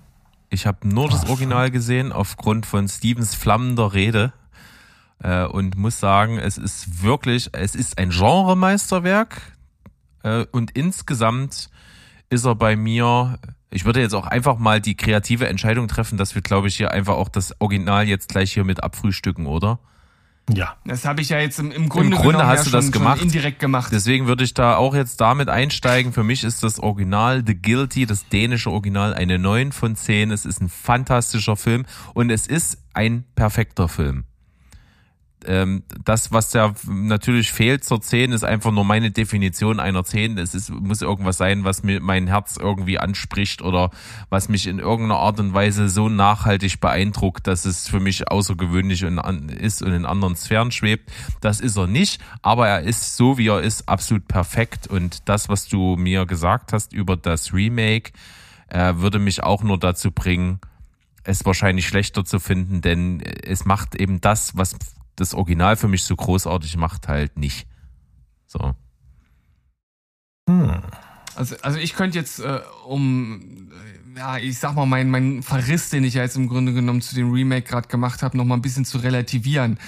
Ähm, ich fand den Film jetzt auch nicht grottenschlecht. Das klang jetzt vielleicht so wie, den kann man sich gar nicht anschauen. Der ist auch solide und der hat mich auch bei der Stange gehalten, obwohl ich, ich glaube, zwei Tage vorher das Original geschaut habe. Ich wusste also noch ganz genau, was jetzt alles passiert. Ich konnte natürlich auch ähm, dadurch direkt vergleichen und gerade der Start des Films, da sind die Sätze fast eins zu eins übernommen. Also er hält sich da gerade am Anfang sehr, sehr am Original. Aber gerade am Anfang finde ich persönlich auch Jake Gyllenhaal nicht so gut. Also ich hatte ein bisschen Probleme mit seinem, mit seiner Art, diesen Charakter zu spielen. Das fand ich beim, beim Original deutlich besser. Aber zu seiner Ehrenrettung muss ich sagen, dass er hinten raus schon ziemlich stark noch aufspielt. Also das Ende äh, war dann echt gut von ihm, wie er es gespielt hat, nicht wie es geschrieben war. Hm. Tja. Also ich will jetzt eigentlich nur noch ein was sagen. Ich habe nämlich gelesen, ähm, es gibt natürlich ja auch Leute, die den Film nicht so gut finden. Und das, ich, ich, beim besten Willen kann ich das bei dem Film nicht nachvollziehen, wie man das nicht gut finden kann, ehrlich gesagt. Äh, und noch schwachsinniger wird's, wenn ich lese, was so Kritikpunkte sind. Es gibt eine Kritik, da stand drinne, der Film ist furchtbar langweilig und hat äh, lazy writing, weil man ja nichts zeigt. Ähm, deswegen ist man faul, weil man eben nichts zeigt. da denke ich mir, hä? Oh, das ist doch genau das Kapital des Films, dass du das hinkriegst, den so scheiße spannend zu machen, ohne überhaupt was zu zeigen. Ähm, Ja, das fand ja. ich witzig. Dann habe ich wirklich eine Kritik gesehen, die den Twist vorhersehbar fand. Keine Ahnung, was du da für ein krass, Also wie- krasser Motherfucker sein musst, um das vorherzusehen, was dann passiert. Ja. Äh, keine Ahnung. Also mich, mich hat er, mich hat er halt auch schon ganz schön getroffen. Also ich dachte dann so, oh, okay. Krass. Und dann, und das Geile ist ja, und das ist auch das, was, was, äh, was, was äh, den Film so besonders macht. Dieser Twist lässt all das, was vorher passiert, wo du dir so denkst, hä, wie kann denn, de- wie kann denn er jetzt mit ihr da so reden und wieso funktioniert das alles in einem ganz anderen Licht erscheinen? Und dadurch wirkt das alles auch so, ah ja, jetzt ergibt das alles erst Sinn. Ich habe mich halt am Anfang gefragt, hey, das ist doch voll unrealistisch. Wie, das, ich verstehe das gerade nicht. Das, das wird doch niemals so in, in echt so funktionieren. Aber genau dieser Twist macht das halt äh, oder dreht das halt so, dass es funktioniert. Ja. Okay. The Guilty, äh, äh, Mo hat Hausaufgaben, die er sicherlich auch abarbeiten wird äh, und das wird ihn sicherlich davon überzeugen, dass das Original dann nochmal einen ganzen Zacken besser ist. Hoffe ich. Na dann. Super. I'm looking forward to do my homework. Nice. Ich, ich, ich, dachte, er sagt jetzt, I am looking for freedom. I've been looking for freedom. Okay. Es gibt keinen Moment, an dem irgendwer das jemals wieder sagen sollte. nicht? Nicht in, Ordnung. diesem Vielleicht muss, Tonfall. irgendwann, Nee. vielleicht muss irgendwann I mal hate eine you. Mauer Stop eingerissen it. werden. Okay, ähm, ich komme jetzt mal einfach zu was ganz Soliden. Äh, das ist wirklich äh, der deutsche Krimi. Ne? Äh, gibt's wie Sand am Meer. Ne? Gibt's vieles, äh, vor allen Dingen äh, diese düst, dieses düstere Kapitel namens Tatort. Für viele das Nonplusultra und gehört jede Woche dazu. Für mich ist es tatsächlich ähm, nicht mal Hit and Miss, es ist eigentlich Miss, Miss, Miss, Miss, Miss, Miss, Miss und mal ein kleiner Hit. Ähm, es gibt also eine wirklich große deutsche Krimilandschaft und da gibt's gute und nicht so gute. Äh, Steven und ich, wir hatten in der letzten CCC ja mal Helen Dorn, was wir beide ganz äh, passabel fanden. Ich habe jetzt was und zwar ist das auch so eine Reihe äh, Ermittler äh, Ingo Thiel oder so heißt der, bin ich mir jetzt nicht ganz sicher. Wird gespielt von Heino Ferch. Und äh, der hat auch mittlerweile schon drei Teile. Und ich habe einen gesehen, der nennt sich Ein Mädchen wird vermisst. Und äh, das findet man, glaube ich, auch immer noch in irgendeiner Mediathek. Äh, fand ich ganz solide gemacht. Äh, Heino Fersch spielt eine sehr gute Rolle. Es ist ein schöner Fall, der erzählt wird, der äh, realistisch dargeboten wird, wie ich finde. Coole Aspekte der Polizeiarbeit beleuchtet. Kann man machen. Sieben von zehn für Ein Mädchen wird vermisst. Dann. Ja. Na dann auf zum nächsten, Sie- auf zum Atem. Sieben von zehn. Ich habe auch eine sieben von zehn. Na bitte doch. Ja, dann mache ich das mal. Und zwar ist das ein Feel-Good-Movie. Ein äh, Feel-Good-Movie, ein kleiner Film mit großer Besetzung, denn wir sehen hier äh, ähm, Joe Broadband und Helen Mirren. Das sind ja jetzt keine, keine ganz kleinen Namen. Und der Film heißt The Duke. Habt ihr davon schon was gehört? Nur mal gelesen, den Namen. In The Duke geht es um die wahre Geschichte von Campton Bunton, der angeblich einen Goya aus dem Nationalmuseum in London gestohlen haben soll. Und später hat er gesagt, das hat er getan, um auf die schlimme Lage der Alten und Rentner in England äh, in der Zeit 1960, 61 hinzuweisen. Denn ein Rentner in England in dieser Zeit hat ungefähr so in der Woche acht Pfund bekommen als Rente. Äh, Und es hat ihn halt sehr, sehr echauffiert. Das ist tatsächlich eine wahre Geschichte und eine spannende Geschichte. Und das hier ist einfach ein Film, der macht so wahnsinnig Spaß. Dieser Jim Broadband ist so ein quirkiger Charakter, der halt ständig auf der Straße steht und für die alten Leute irgendwie was verbessern will. Und dann steht er da quasi wie so äh, jemand in Speakers Corner im Regen und sabbelt die Leute voll, warum, was sie tun könnten. Wir sollten nur alle aufstehen hier, unterschreib mal dies. Also der ist ständig am Machen, um die Welt zu verbessern, wohingegen seine Frau, die bei reichen Leuten putzt, eigentlich will, dass er nur zu Hause ist und wenn es geht, nicht so immer so ein großes Gewese macht. Und nun ist es so, dass halt dieses Goya-Painting äh, von dem Duke of Wellington, von den Engländern, für eine horrende Summe gekauft wurde, um zu verhindern, dass ein Amerikaner das kauft und außer Landes bringt. Und das bringt ihn so auf die Palme, weil er einfach ausrechnet, wie viele Rentner könnte man mit demselben Geld die Fernsehlizenz bezahlen. Denn zu der Zeit ist es aufgekommen, dass äh, Bösewichte, seiner Meinung nach, eben von Haus zu Haus gegangen sind und haben die Leute gefragt, habt ihr eine Fernsehlizenz? Und wenn nicht, dann haben sie halt die Kabel durchgeschnitten. Und eine Fernsehlizenz für jemanden, der nur acht Pfund die Woche hat, ist natürlich, ne, könnt ihr euch selber ausrechnen, nicht so gut. Also, das ist hier so ein bisschen länger als, ich glaube, so 100 Minuten. Ist halt diese Geschichte, die wahr ist. Sie beginnt mit der Gerichtsverhandlung und dann haben wir so ein sechs Monate Flashback. Wie sind wir da hingekommen?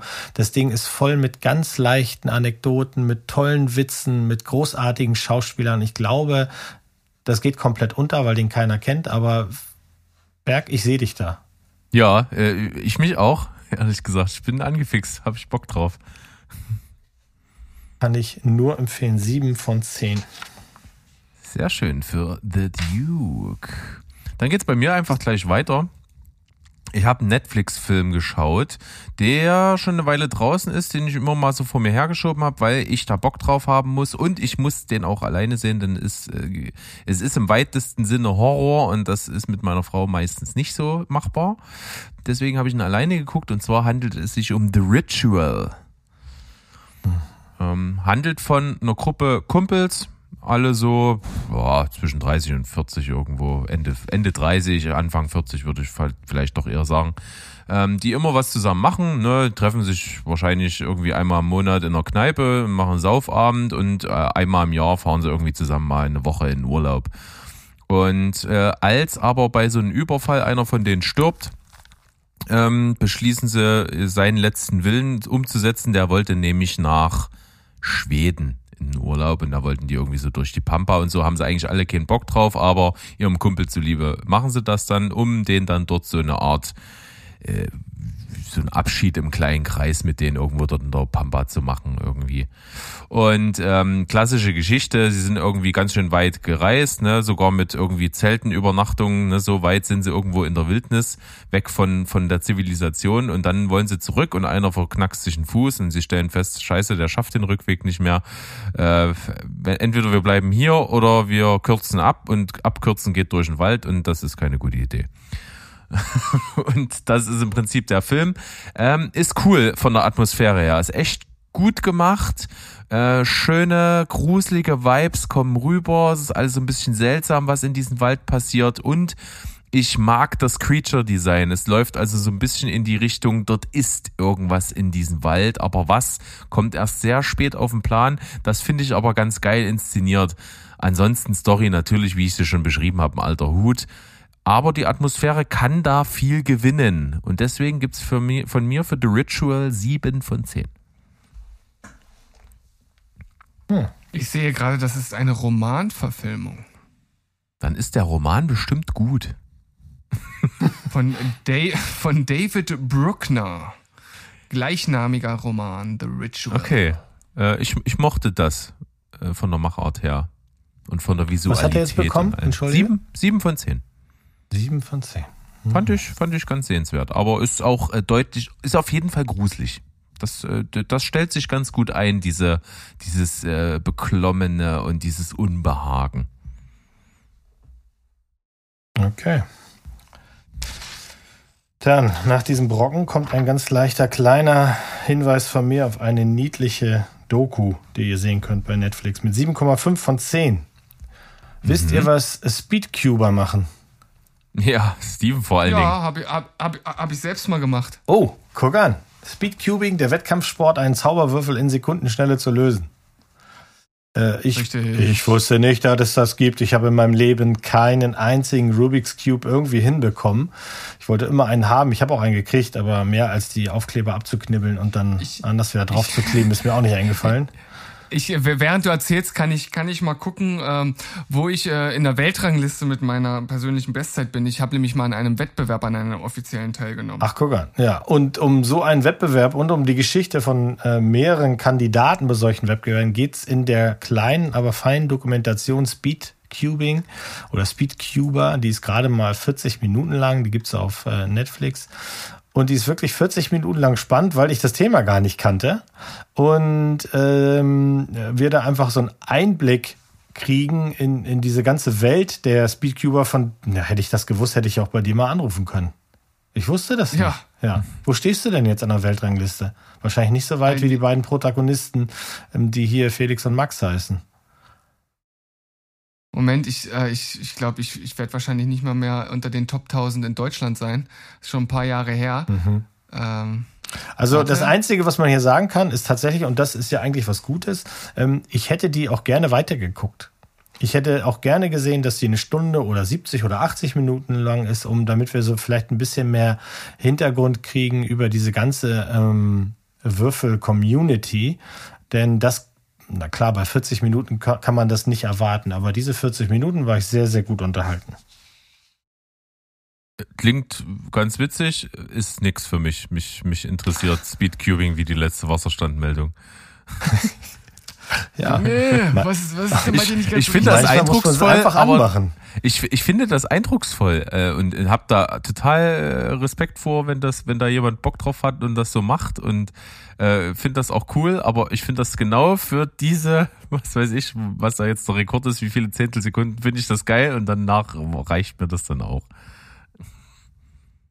Ja, irgendwie ist diese, diese äh, Weltrangliste oder diese Liste hier bei der World Cubing Association komisch aufgebaut, denn ähm, Du bist nicht mehr Auch- drin. Nein, ja, äh, Das ist ja also als prinzipiell schon ein äh, Fehler. als ich damals, als ich damals teilgenommen habe, da gab es bei weitem noch nicht so viele gute Cuber wie heute. Die waren natürlich trotzdem alle viel, viel besser als ich. Also ich hatte, glaube ich, weiß gar nicht, ähm, in dem Wettkampf hatte ich, glaube ich, 24 Sekunden oder sowas. Ähm, äh, ich habe auch mal zu Hause ähm, sozusagen beim, beim Trainieren, ich glaube, mal eine Zeit unter 20 geschafft. Das ist dann schon schon zumindest etwas besser. Aber äh, Cornelius Diekmann ist jetzt hier bei 4,77 als bester Deutscher und äh, Platz äh, 900, also die Liste geht nur bis 1000, ich weiß nicht wieso die nicht länger geht, äh, bis äh, bei auf Platz 992 äh, ist äh, der nächste mit 6,86 Sekunden. So, und alle Zeiten, die jetzt zum Beispiel äh, dieser Philipp Weyer, der hat ja äh, alleine sozusagen diesen Platz 992 mit siebenmal der gleichen Zeit hier drin.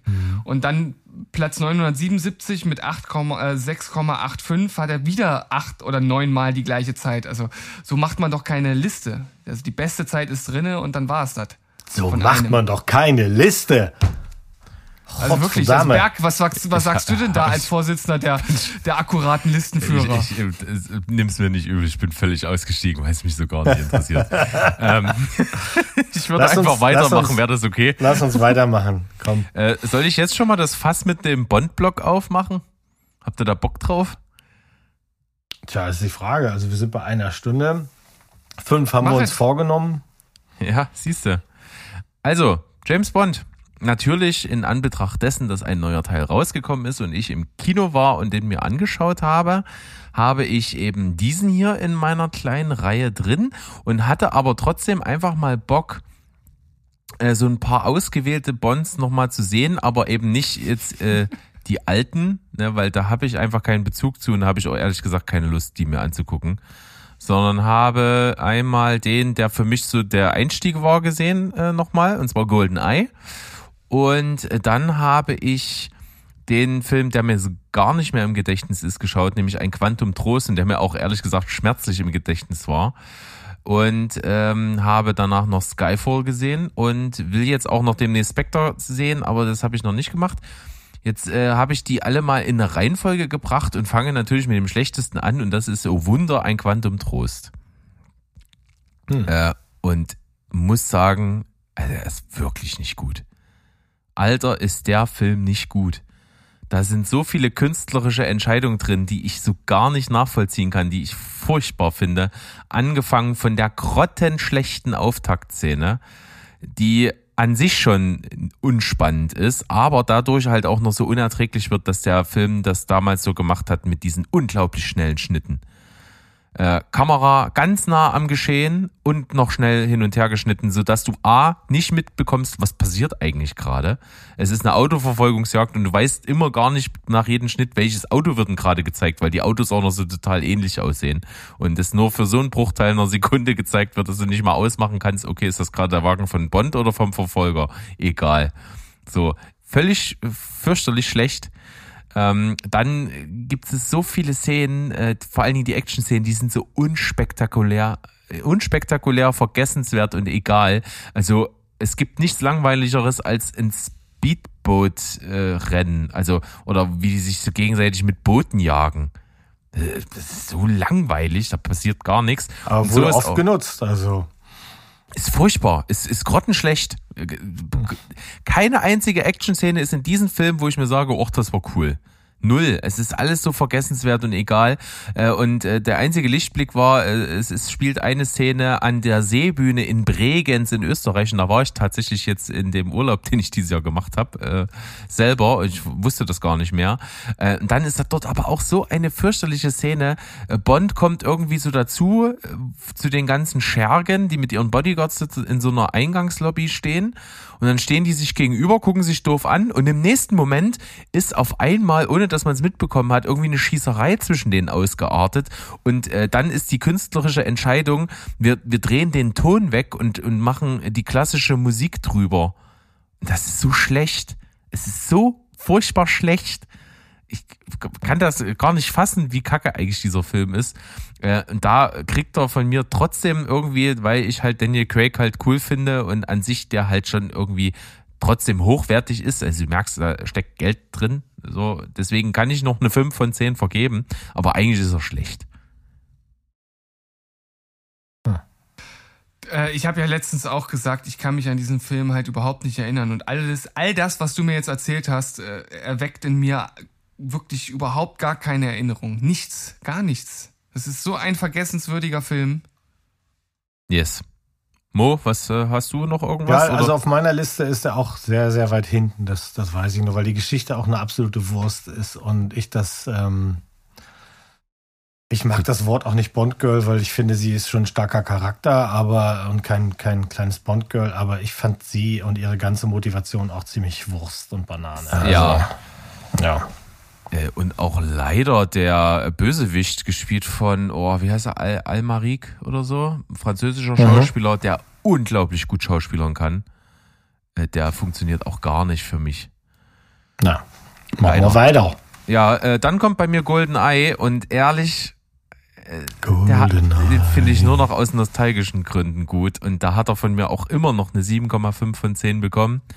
Aber der ist schlecht gealtert. Ich gebe es zu. Der ist wirklich schlecht gealtert. Er ist, er ist wirklich so Fremdscham zum Teil. Und äh, auch, auch witzig, ich verwende den Begriff halt, weil jeder weiß, was ich meine, das Bond-Girl. Ich, ich könnte dir nicht mal sagen, was das für eine Schauspielerin ist. Die, die hat doch nie wieder was gerissen, die Frau, oder? Ist, Ah, ich bei. Goldeneye, das Bond-Girl. Ja, äh, wie heißt sie da? Natalia heißt sie da? Keine Ahnung. Fand ich auf jeden Fall nicht gut. Ach, und auch so insgesamt äh, funktioniert das irgendwie nicht mehr. Das ist so ein Abziehbild von allem. Und ich hatte es ja auch in der F- Sonntagsfolge letztens, da hatte ich mit Steven kurz das Thema zu GoldenEye, dass, dass eigentlich die ganzen positiven äh, Gedanken an den Film halt vor allen Dingen mit diesem äh, N64-Spiel zusammenhängen. Äh, und äh, es wirklich Sachen gibt, die gehen gar nicht mehr, wie sie da am Strand sitzen und sie halt ihnen so, so Vorwürfe macht, ja, du bist so gefühlskalt und so und das ist, warum du immer allein bleiben wirst und er antwortet, nein, das ist der Grund, warum ich überlebe und das ist alles so irgendwie, ah, bitte nicht. Aber trotzdem irgendwie aus nostalgischen Gründen 7,5 von 10. Ich, irgendwie mag ich ihn trotzdem, aber es ist nicht rational erklärbar. Äh, Und jetzt würde in der Reihe dieser Filme, die ich angekündigt habe, schon der neue kommen. Äh, Keine Zeit zu sterben. Ähm, es bringt schon die Ära des Bond-Darstellers, den ich halt am besten finde, weil ich da den meisten Bezug zu habe, ganz gut zu Ende.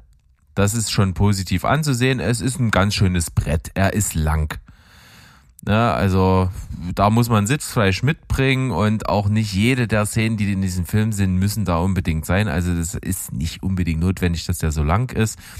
Den richtigen Abschied am Ende des Filmes, den finde ich ein bisschen zu sehr kitschig. Das hätte man anders lösen können. Ich bin aber weit von dem weg, was äh, unser Freund Wolfgang M. Schmidt gesagt hat, der halt sich nur noch darüber beschwert, dass es überhaupt nichts mehr mit Bond zu tun hat und dass es alles nur noch so ein Jammerlappen ist und so. Das kann ich alles vielleicht irgendwo nachvollziehen, aber äh, ich sehe es halt nicht so, weil ich mochte das schon, was ähm, Bond eingeschlagen hat oder was, was dieses Franchise mit, mit diesen Filmen über die äh, Ära Craig so gemacht hat, das mochte ich schon und dass es so ein Bond ist, an dem nicht alles wie Teflon herunterfließt, sondern dass der halt auch mal gut einsteckt und auch äh, man sieht, dass diese Figur halt aufgrund dessen, dass sie halt immer so allein ist und so auf der Überholspur lebt, Spur lebt, halt schon, dass das nicht alles an ihm vorüberziehen kann, sondern dass das Spuren hinterlässt. Das fand ich eigentlich cool.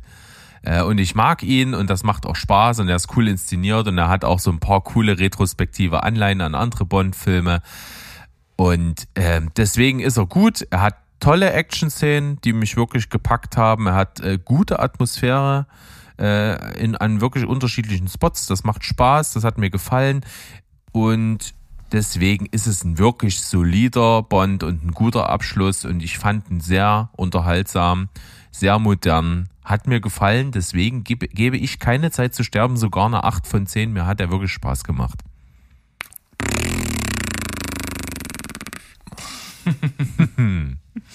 Fünf von zehn. Ja, Bei dir 5 von 10, guck an. Das ist echt ein Klo von Film. Ich habe wirklich, wir sind selten so desillusioniert aus dem Kino gekommen wie da. Mir geht die gesamte Motivation ab. Die Anfangsszene, eine Viertelstunde Schleimgequake mit einer Braut, die er vor zwei Wochen an der Tanke kennengelernt hat. Und dann genauso schnell, wie er sich so tief in sie verliebt hat, lässt er sie fallen, äh, weil er vermutet und dies und das. Und ich will jetzt hier nicht spoilern, aber hallo, das ist ein Meisteragent und der hat die ganzen Jahre nicht die, den, den angeblichen in Tüdelchen gesetzten Clou des Films nicht mitbekommen. Was wollt ihr mir denn erzählen? Und der Bösewicht ist leider absolut blass. Also Bin Rami ich bei Malek, dir. äh, Furchtbar. Den haben sie da komplett verheizt. Ich bin auch, ich mag den. Ich denke, der kann was. Aber sie haben ihn durch die Darstellung von Freddy auf so ein Podest gestellt und ihm dafür einen Oscar gegeben. Das hätt's nicht, das hat nicht Not getan. So gut war er da nicht, finde ich. Aber anyway, ähm, die, ich mag den Bond leider hier überhaupt nicht. Ich weiß nicht, ob die Zeit das ändern wird.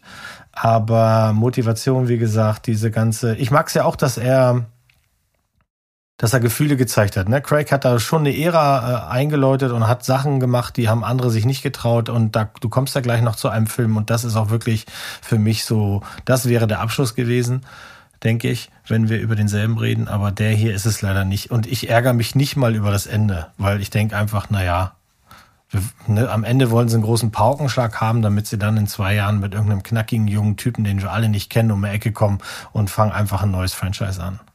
Das wird so werden. Da sind wir uns, glaube ich, alle drei einig. Ich Aber- mochte die, ich mochte die Bar-Szene, die Bar-Fight-Szene quasi. Ja, Mit, fantastisch. ja, ich, So ich, ich habe von das einigen ablaufen. schon gehört, dass die denen zu quirky war und zu lustig und sowas, aber ich fand gerade das gut. Sie, ähm, sie kommt, also seine Agentenkollegin, sie kommt, sie hat keine Zeit rumzumachen, sie ballern, sie kämpfen und dann Tschüssi. Genauso wie es sein soll. Genau, Also, Paloma, gespielt von Anna de Armas, äh, werden wir mit Sicherheit wiedersehen. Äh, und da freue ich mich drauf. Ja. Ähm, das, Also das wir könnten noch cool. eine ganze Weile weitermachen, aber dafür müssten wir wirklich mal einen Spoilercast machen, äh, weil die Sachen, die ich wirklich richtig schlimm finde, die sind halt leider, das wären ein Spoiler. Also ich habe zwei große Kritikpunkte, die würde ich hier gerne noch sagen wollen. Äh, ja, ich bin bei dir, Rami Malek als Bösewicht. Äh, scheiße geschrieben, die Figur. Funktioniert für mich gar nicht. Ähm, das zum einen und zum anderen. Äh, ihr führt wirklich, ihr spielt mit diesen äh, eine Frau und auch noch schwarz als 007. Damit spielt ihr und dann traut ihr es euch am Ende doch nicht. Und das, das fand ich echt. Die wird eingeführt und da finde ich die cool. Ne, gespielt von Lashana Lynch, die wird als neue Doppel-Null-Agentin, die sogar die 007 bekommt, eingeführt. Sorry, Spoiler, aber es kommt gleich am Anfang des Films. Äh, und ehrlich, diese Wortgefechte zwischen Bond und ihr, die haben mir so Spaß gemacht und ich mochte das und sie wird wirklich als starke Frau eingeführt Und am Ende ist sie nur noch eine billige Erfüllungsgehilfin und es macht gar keinen Sinn mehr, diese Figur aufgebaut zu haben. Das, das, das stößt mir wirklich übel auf. Aber ansonsten, wie gesagt, mochte ich das sehr. Es ist ein Ende einer Ära äh, und ich gehe insofern, insofern mit, dass das epische schwerwiegende Ende der Film wäre, den ich hier auf meinem ersten Platz in diesem kleinen Block habe. Es ist Skyfall und ich habe ihn erst gestern gerewatcht und Mai ist das ein geiler Film. Der ist wirklich stark. Jede Szene super. Der, der Auftakt des Films ist so spektakulär und brillant. Der macht einfach nur Spaß. Das Opening ist Hammer. Der Song ist sowieso geil.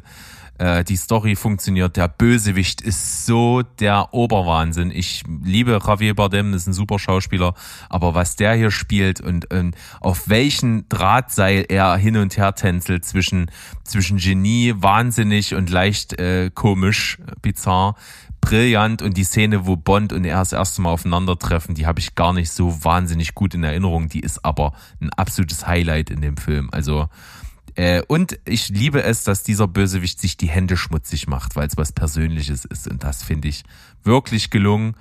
Ähm, rundum ein sehr gelungener Film mit äh, einem Figurentod, der was wiegt. Und deswegen für mich äh, der beste Bond überhaupt. Skyfall, Hammerfilm, 9 von 10.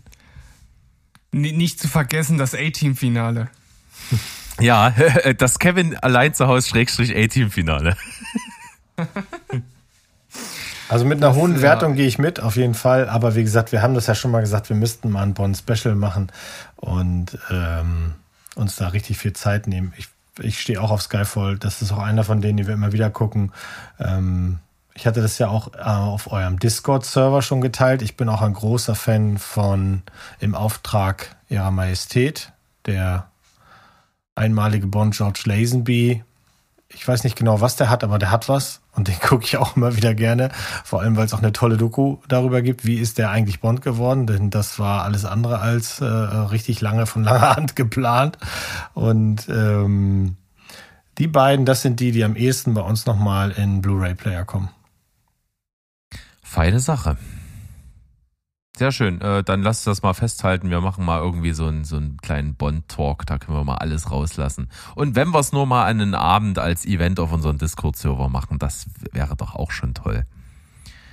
Ja, und wenn ihr da jetzt dabei sein wollt, dann müsst ihr auf unseren Discord-Server ah, kommen. Wisst ihr, der, der Steven sagt die ganze Zeit nichts, aber der sagt die richtigen Sachen, wenn er kommt. Mhm. Hammer-Typ. ja, äh, das war's mit dem Bond-Blog. Weiter im Text, würde ich sagen.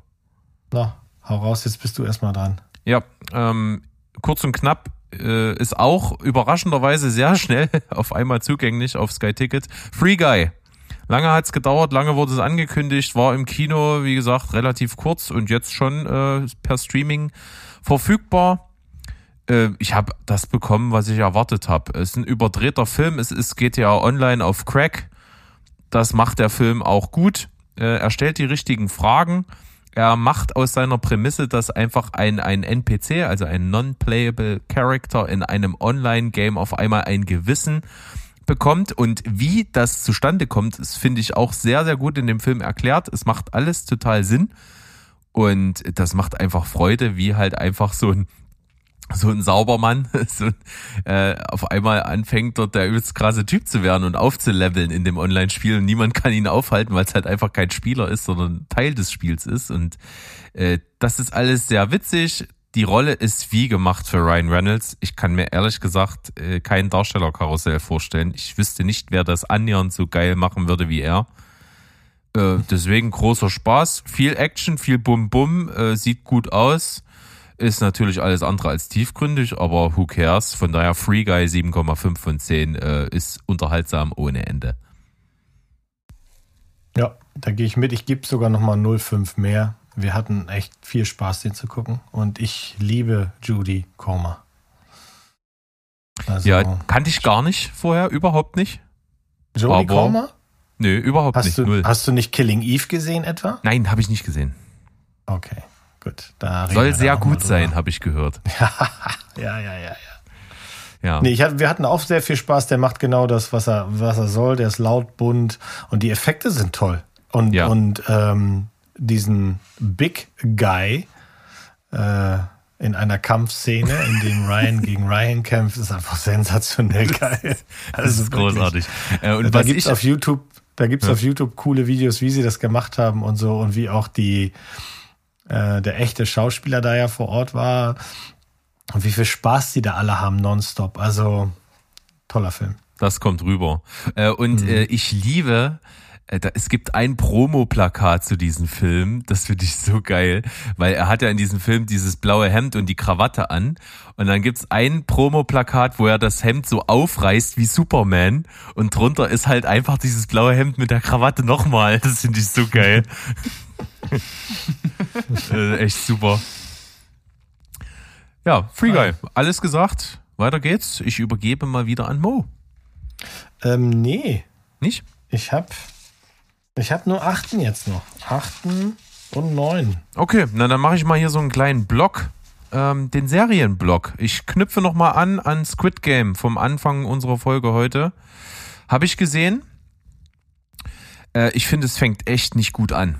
Äh, ich fand diese Exposition stinkend langweilig. Äh, ich war dann wirklich dieser äh, dieser komische Typ aus dem Publikum, der der einfach denkt, ah, Alter, schlachtet euch ab, den anderen Rotz will ich nicht sehen so, so war es halt am Ende, weil diese ganze Exposition, die ist mir so egal. Die kann man doch auch in fünf Minuten abfrühstücken. Da, da verwenden die fast die komplette erste Folge für. Habe ich null gebraucht, echt nicht. Und dann das, was die in der zweiten Folge machen, dass die dann nochmal voll auf die Bremse treten, funktioniert für mich gar nicht. Äh, und das war tatsächlich auch eine der vielen Kritikpunkte. Die Serie ist einfach zu lang. Ähm, und, und dann da, wo sie, wo sie unterhält, unterhält sie halt nur und ist zugegebenermaßen echt reißerisch, wie ich finde. Es geht eigentlich nur darum, äh, zu schockieren. Diese Doppeldeutigkeit, die zum Beispiel Parasite hat, sehe ich bei Squid Game überhaupt gar nicht. Die Gesellschaftskritik wird angesprochen, aber die wird nie konsequent ausformuliert. Ähm, deswegen hat das durch, durchaus Schwächen, ist aber unterm Strich unterhaltsam und wirklich exzellent inszeniert. Also da äh, gibt's nix. Das ist alles äh, auf hohem Niveau, sowohl ähm, visuell als auch so vom ganzen Soundsetting und wie die Figuren so miteinander interagieren. Und natürlich ist das alles sehr berechnend ikonisch ne, mit diesen Overalls und diesen Symboliken und so. Äh, alles geschenkt, äh, das funktioniert. Und äh, wie gesagt, für mich gibt es in dieser Staffel eine 10 von 10 perfekte Folge, die mich wirklich weggehauen hat. Und das ist Folge Nummer 6. Stichwort Murmeln. Äh, danach wird's aber leider äh, gar nicht mehr gehalten, das Niveau. Und das Ende ist so äh, nicht meins. Ist okay, aber es ist dann doch so ein bisschen lazy, wie ich finde äh, und so ein bisschen überkonstruiert. Man wollte irgendwie zu viel, finde ich. Und es wird mit Sicherheit eine zweite Staffel ins Haus stehen. Mal gucken, wie die wird. Die würde ich mir auch angucken. Insgesamt Squid Game Staffel 1 7,5 von 10.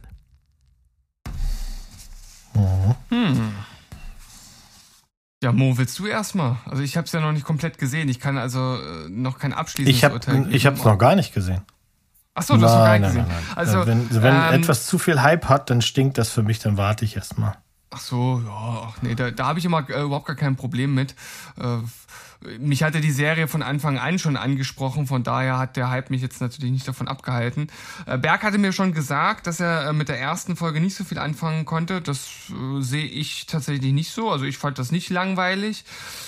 War vielleicht etwas lang, ja. Ob man es in fünf Minuten machen kann, weiß ich nicht, weil letzten Endes bedarf es ja schon ein bisschen äh, Verständnis äh, rund um den Charakter.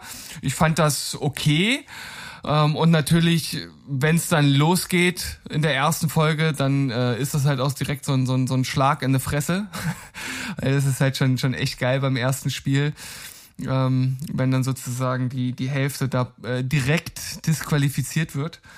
Ähm, und äh, ich find's natürlich ist es reißerisch und will die Leute damit auf eine gewisse Art und Weise schockieren. Aber ich habe es ja vorhin schon schon angesprochen. Für mich ist das alles, was da passiert, eine riesige Allegorie. Und äh, dementsprechend ist halt auch diese Brutalität, die dort stattfindet, von Sinn und Zweck. Und von daher sehe ich das äh, jetzt nicht so kritisch. Ähm, und kann aber als Kritik, das hatte ich vorhin schon, schon angedeutet, durchaus anführen, dass halt dieser typische asiatische Duktus für den westlichen Zuschauer schon etwas befremdlich nach wie vor wirkt. Und ähm, ich glaube, da spielt die Synchro auch mit rein. Und deshalb bin ich umso verwunderter, dass diese Serie so einen Hype ausgelöst hat. Also das muss ich weiß nicht genau, wie die das geschafft haben, dass das, dass das so steil gegangen ist. Ähm, es muss irgendwie so eine Mischung aus diesem Overalls, wie du es gesagt hast, weil das halt unglaublich an Haus des Geldes halt erinnert, ähm, zumindest was halt dieses optische anbelangt. Ähm, überhaupt dieses Verrückte mit den Spielen und so, dass das in, in, Verbindung mit irgendeinem Marketing, das anscheinend an mir vorbeigegangen ist, ich weiß nicht genau. Aber sie haben es geschafft, dass es die erfolgreichste Serie geworden ist und ein bisschen kann ich den Hype schon auch nachvollziehen. Ja, da bin ich voll dabei. Also, dass das durch die Decke geht, das wundert mich gar nicht. Ehrlich gesagt. Aber ja, also jetzt, wo es alle wissen, und man weiß, was so auf einen zukommt, kann ich das auch verstehen. Aber die kam ja völlig aus dem Nichts. Also für mich, ich habe nichts von dieser Serie gesehen. Auf einmal war die ähm, auf dem Startbildschirm zu sehen. Ich so, Squid Game, nie was von gehört. Sieht irgendwie ein bisschen abgefahren aus, habe mir das äh, durchgelesen und war auch direkt angesprochen davon. Also ich hatte direkt Lust, das zu gucken, hat sich dann aber erstmal keine Möglichkeit ergeben und dann kam die Nachricht, ja, erfolgreichste Netflix-Serie aller Zeiten. Naja. Relativ schnell. Wie gesagt, macht euch euer Bild da draußen. Ich, äh, das wird viele spalten. Ich habe es äh, zweimal schon auf unseren Social Media Kanal mal gehabt zur Abstimmung, äh, wie die Leute das so finden. Und da waren sehr, sehr viele 10 von 10 dabei. Es haben sich viele beteiligt. Im Schnitt war das Ding immer irgendwo so zwischen 8 und 9. Also äh, gerade auch hm. in unserem kleinen, nischigen Umfeld ist das sehr gut angekommen. Kann ich so mal zusammenfassen. Ja, einfach mal schauen. Dann äh, tatsächlich äh, eine Serie, eine Serienstaffel, die bei mir gut weggekommen ist, aber für mich die größte Enttäuschung darstellt, ehrlich gesagt, ist die zweite Staffel Love, Death and Robots. Denn äh, im Gegensatz zur ersten Staffel sind hier tatsächlich für mich keine Ausfälle dabei. Ich finde alle wirklich sehr gut. Also alle sind mindestens eine 7 von 10 für mich. Die sind alle stark. Die sind echt beeindruckend animiert zum Teil. Also das ist eine Episode dabei, äh, da musste zweimal hingucken, um zu sehen, dass das animiert ist und dass sie da nicht gerade echte Menschen gefilmt haben. Also das sieht fantastisch aus. Ähm, und wie gesagt, die sind alle stark, aber es sind halt so wenig. Ne, wie, wie viele hatte die erste? Die hatte doch 15, 16? Acht, 18, 18 und die Oder? hier, die hat. Ich glaube, ich weiß und nicht. Und die genau. hier hat, glaube ich, äh, sechs. Sechs, ja. Ist das lächerlich? Also da, da hätte ich gerne wesentlich mehr von gehabt. Und auch wenn dann mal eine dazwischen ist, die nicht so gut ist, aber, aber ein bisschen mehr hätte es schon sein können. Naja. Aber durchweg stark also und unterhaltsam, von daher schon deutliche Empfehlung für Staffel 2 Love, Death and Robots, äh, 7,5 von 10 von mir. Ich habe die erste Folge zweimal gesehen von der zweiten Staffel. Ich die einmal allein geschaut habe und dann mit äh, meiner Frau. Und fand sie dann eigentlich auch gar nicht so schlecht, aber wir haben nicht weitergeschaut bis jetzt.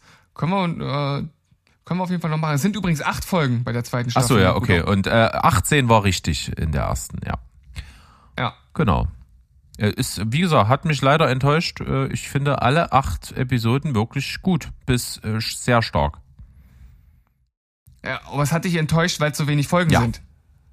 Und weil dadurch mir die Vielfalt fehlt, denn ich muss mal ehrlich sagen, die sind alle sehr, sehr ähnlich zueinander.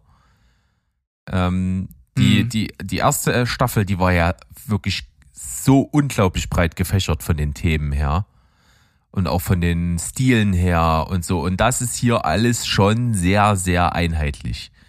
Äh, das, das stört mhm. mich einfach. Die Vielfalt fehlt und die Masse fehlt und äh, dadurch auch irgendwie der, der, der, das gewisse Etwas. Es ist halt jetzt alles irgendwie so ein bisschen äh, homogen auf guten bis sehr guten Niveau, aber irgendwie da, da fehlt mir irgendwie das, was die erste für mich so besonders gemacht hat.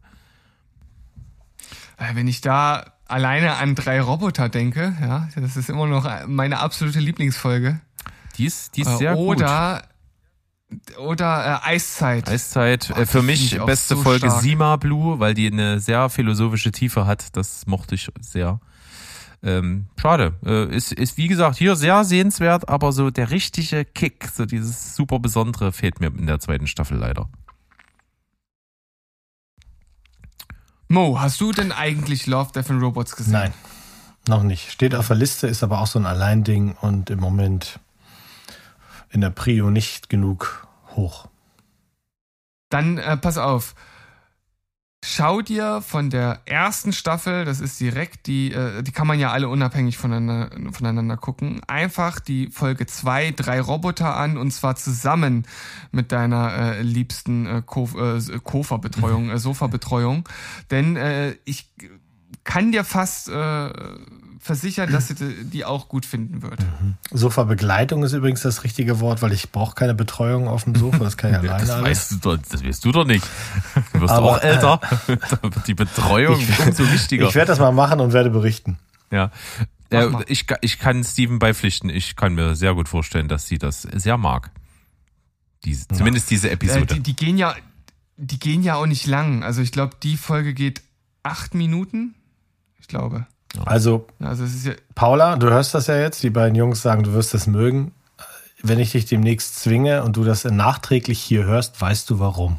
Ja. Prima. Wunderschön. Äh, das habe ich und äh, ich würde das Ganze abschließen mit etwas, was Steven auch gesehen hat. Es handelt sich um die zweite Staffel von LOL, Last One Laughing. Also äh, prominente Komiker werden irgendwie in einen Raum gesperrt und wer lacht, fliegt raus und das ist ein einfaches Prinzip. Das fand ich auch schon bei Staffel 1 recht gezwungen. Es gab natürlich aufgrund der Masse von Gags, die da versucht werden, äh, so mit der Holzhammer-Methode gab es immer Sachen, die auch lustig waren und da gab es auch sehr, sehr lustige Sachen. Aber insgesamt habe ich das nicht so krass abgefeiert, wie, wie die ganze Welt so gefühlt. Ähm, deswegen fand ich die erste Staffel so ganz okay. Die zweite Staffel finde ich auf jeden Fall besser, aber das Paradoxon kommt jetzt. Ähm, die zweite Staffel hat wesentlich mehr Witze und äh, pseudolustige Sachen, die bei mir gar nicht zünden. Wesentlich mehr, also die Masse ist die von Witzen, die gar nicht irgendwie meinen Humor treffen, ist sehr hoch. Aber das, was trifft, haut mich halt auch völlig weg. Und es liegt zu ungefähr äh, 70 Prozent an Bastian Pastewka. Der Mann ist so ultra lustig, dass ich, ich würde, ich würde instant nur verlieren. Der bräuchte einfach nur ein Glas Wasser trinken und ich würde mich in Grund und Boden lachen. Der Mann ist so lustig. Ich, ich hab, und, und zwar als Ottmar Zittlau müsste er das oh, trinken. Alter Schwede, ey. Aber trotzdem auch Max Giermann, der schon in der ersten Staffel dabei war, ultra stark. Ähm, da, die haben wirklich das Ding für mich gerockt und deswegen hatte ich sehr, sehr viel Spaß. Ich habe sehr, sehr oft Tränen gelacht gemacht. Deswegen hat mir die zweite Staffel einfach gut gefallen. Mit acht von zehn äh, muss ich die so gut bewerten, weil sie einfach das gemacht hat, was sie soll. Sie hat mich sehr zum Lachen gebracht. Naja, also du nennst ja jetzt schon die, die ja für so ein Format auch prädestiniert sind, weil sie halt einfach Improvisationsmeister sind. Also das sind ja Improvisationskomiker, beide Giermann und Pastewka, die haben das halt drauf. Und so jemand wie Tommy Schmidt kannst du halt in so eine Show im Grunde genommen nicht reinpacken, weil es ist ja einfach nur Kanonenfutter für die anderen. Die sind doch gar nicht dafür gemacht, andere Leute instant irgendwie zum Lachen zu bringen. Also das ist genauso wie mit Barbara Schöneberger in der ersten Folge. Das ist, sind einfach nur da, um rauszufliegen.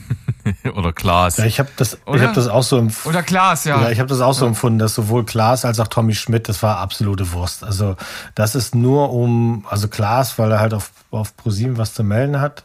Ähm, aber Tommy Schmidt, äh, also wüsste ich nicht, ich habe den schon mal in, in, einem Podcast gehört, ansonsten sagt er mir nicht besonders viel. Da bin ich wahrscheinlich der Einzige hier, aber ist auch Wurst. Nö, ist aber, aber genau war, richtig. Der ist, der ist einfach Autor. Ne? Der hat für Klaas halt bei, unter anderem für Klaas für, für Late Night Berlin halt einfach Gags geschrieben. Der ist Autor.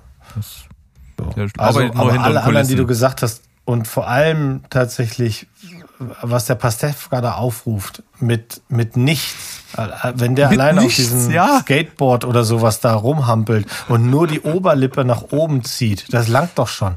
Da, da machst du Seine scheiß Pfeife. ja, genau, mit der Pfeife. Oder wenn der dann aber auch noch als Clown rauskommt, als dieser Karnevalstyp, wo ich, ich wir lagen hier wirklich wieder quer. Und ähm, wir haben die Ja. erste Staffel abgefeiert, wir haben die zweite abgefeiert. Wegen mir können die einfach weitermachen. Und wenn es dann halt ständig irgendwelches äh, Influencer-Kanonenfutter mit rein muss, ist, ist mir egal, die fliegen eh schnell raus und dann bleiben die anderen drinne. Ich finde, die anderen haben alle eine gute Figur gemacht. Auch Tané mochte ich ganz gerne. Die hatten, hat gute Ansätze gehabt, konnte sie nicht alles so umsetzen. Und ich bin, Bin ja ich bei dir, total. der ersten Stunde. Ähm, Krömers erste CD, erinnere ich mich noch, äh, seine Durchsage, wie das in Berlin sind alle so nett und dann sagt der der Schaffner da über Lautstärke, mit dem Fahrrad nicht in den ersten Wagen, du Vogel. ich mich sofort in diesen Typen verliebt und dann erzählt er noch von seinem Umzug. Also ich bin ein riesen Krömer-Fan. Ich finde, alleine, wenn ich dem zusehe, wie der nicht lachen will, das macht bei mir schon ganz, ganz viel. Ja. Na gut, das ist ja generell eine Faszination dieser Serie, dass du halt diesen Leuten zuschaust, wie sie halt um alles auf der Welt versuchen, nicht zu lachen und das irgendwie wie zu verbergen. Und alleine wenn Max Giermann immer den Mund öffnet und die Augen so weit aufreißt, da könnte ich mich auch schon immer wegschmeißen. Und wenn er dann natürlich seinen Klaus Kinski irgendwann rausholt, dann ist er auch bei mir äh, vollkommen Obwohl mich, dabei, ne? für mich war der Endgegner sein Markus Lanz in der, in der zweiten Staffel. Ey, da, da konnte gut, ich nicht okay. mehr. Ist auch. Nee, auch was, was mit, mit diesem, mit dem Knie gemacht hat, wo das Hemd drüber war. Ah, das war so gut. Also, das war so gut mit so dem Knie. gutes ey. Material und es ist, es ist, es hat einfach Spaß gemacht. Das ist, Ja. ähm, wie gesagt, für, für mich kann das weitergehen. Wir haben auch mal tatsächlich zwei Folgen des ähm, australischen äh, LOLs geguckt. Das hat überhaupt nicht gezündet. Weil die Prämisse weltweit ja die ist, dass es eben Comedians sind, die in dem Land was zu melden haben. Und das ist überhaupt nicht aufgegangen. Also wenn du die nicht kennst, geht das nicht so auf. Und da kann man jetzt natürlich sagen, ja, es ist ja billig, wenn man jetzt zum Beispiel den Giermann schon durch zwei Staffeln gepeitscht hat und jetzt kommt er, wenn es eine dritte, vierte, fünfte gibt, vielleicht ist der immer dabei, macht nix, kann der, weil der, der kann 24-7. Mhm. Der wird immer funktionieren, genau wie ein Pastewka. Von dem will ich das nur noch sehen. Also, Der, also der muss für mich auch, weil der, ich hab, und ich hab's angekündigt, es ist hier im den Weiten des Internets, bevor das angekündigt wurde, wer bei der zweiten Staffel dabei ist, habe ich hier im Podcast gesagt, Pastewka muss. Und er kam. Muss, ja. Und es ist du genau bist das Richtige. unser Orakel. Ja. Wunderschön. Dann äh, auf, auf zu hören, gefielten, es geht weiter. Ich habe jetzt hier noch so ein bisschen, ich mache mal kurz einen Doku-Blog. Ja, bitte. Ich bin ja ein Doku-Fan. Steven auch. Ähm, ich nicht so ich- leider. Obwohl ich die meistens gut finde, aber ich habe wenig eigenen Antrieb, mir Dokus anzugucken. Doch, ich mache das andauernd und meine, meine wunderbare Sofa-Begleitung lässt mich dann auch oft einfach sitzen und sagt, ja, guck du mal deinen Mord und Totschlag, weil ich habe in diesem Jahr tatsächlich, wie ganz viele andere, habe ich in diesem Jahr eine morbide Faszination für True Crime entwickelt. Aber darum geht's jetzt nicht, äh, denn es braucht ja dann auch so eine ausgleichende Balance. Bei mir ist das nämlich immer so, ich gucke dann, ich gucke ja relativ lang nach hinten raus, in die Nacht hinein. Und wenn du dann permanent so True Crime guckst und auf dem Weg zur Arbeit hörst du dann auch noch irgendwie Zeitverbrechen als Podcast und hörst da so ganz grauselige Dinge zum Teil, dann braucht es etwas Leichtes. Und ich habe jetzt zwei etwas Oh, das war ein Twist, mit dem ich jetzt nicht gerechnet habe. ich habe jetzt hier zwei etwas leichtere Dokus, wobei die eine auch mich ein bisschen traurig gemacht hat, aber die kommt als zweites. Und zwar eine kleine Doku-Reihe mit Namen This is Pop auf Netflix. Sagt euch das was?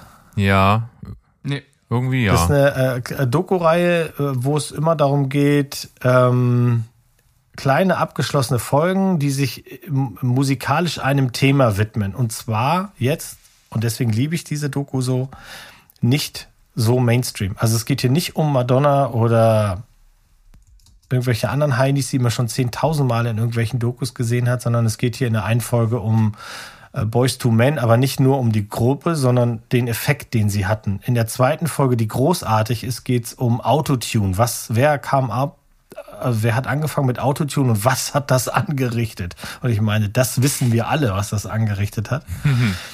und äh, für jeden, der da mal reingucken will, den empfehle ich die Folge 4. When Country Goes Pop. Die hat mir, die ist 44 mhm. Minuten lang, die hat mir so einen Spaß gemacht. Die ist witzig geschnitten, die haben geile Einspieler.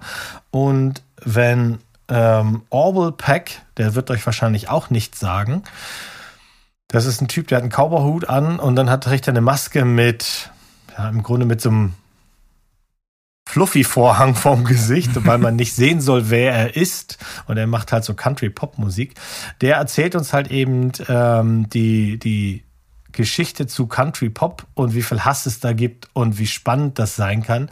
Das ist von Anfang bis Ende richtig, richtig gut. Das ist eine Geschichte, in der es halt darum geht, warum wenn Country zu poppig wird, warum hat das damals zu vielen Problemen geführt? Also das hat ja angefangen mit Dolly Parton, die plötzlich zu poppig war und dann mit äh, Shania Twain hat das, das das fast zum Überlaufen gebracht, immer noch die erfolgreichste ähm, Debüt-LP der Welt oder irgendwie sowas. Also hat unwahrscheinlich viel Geld verdient.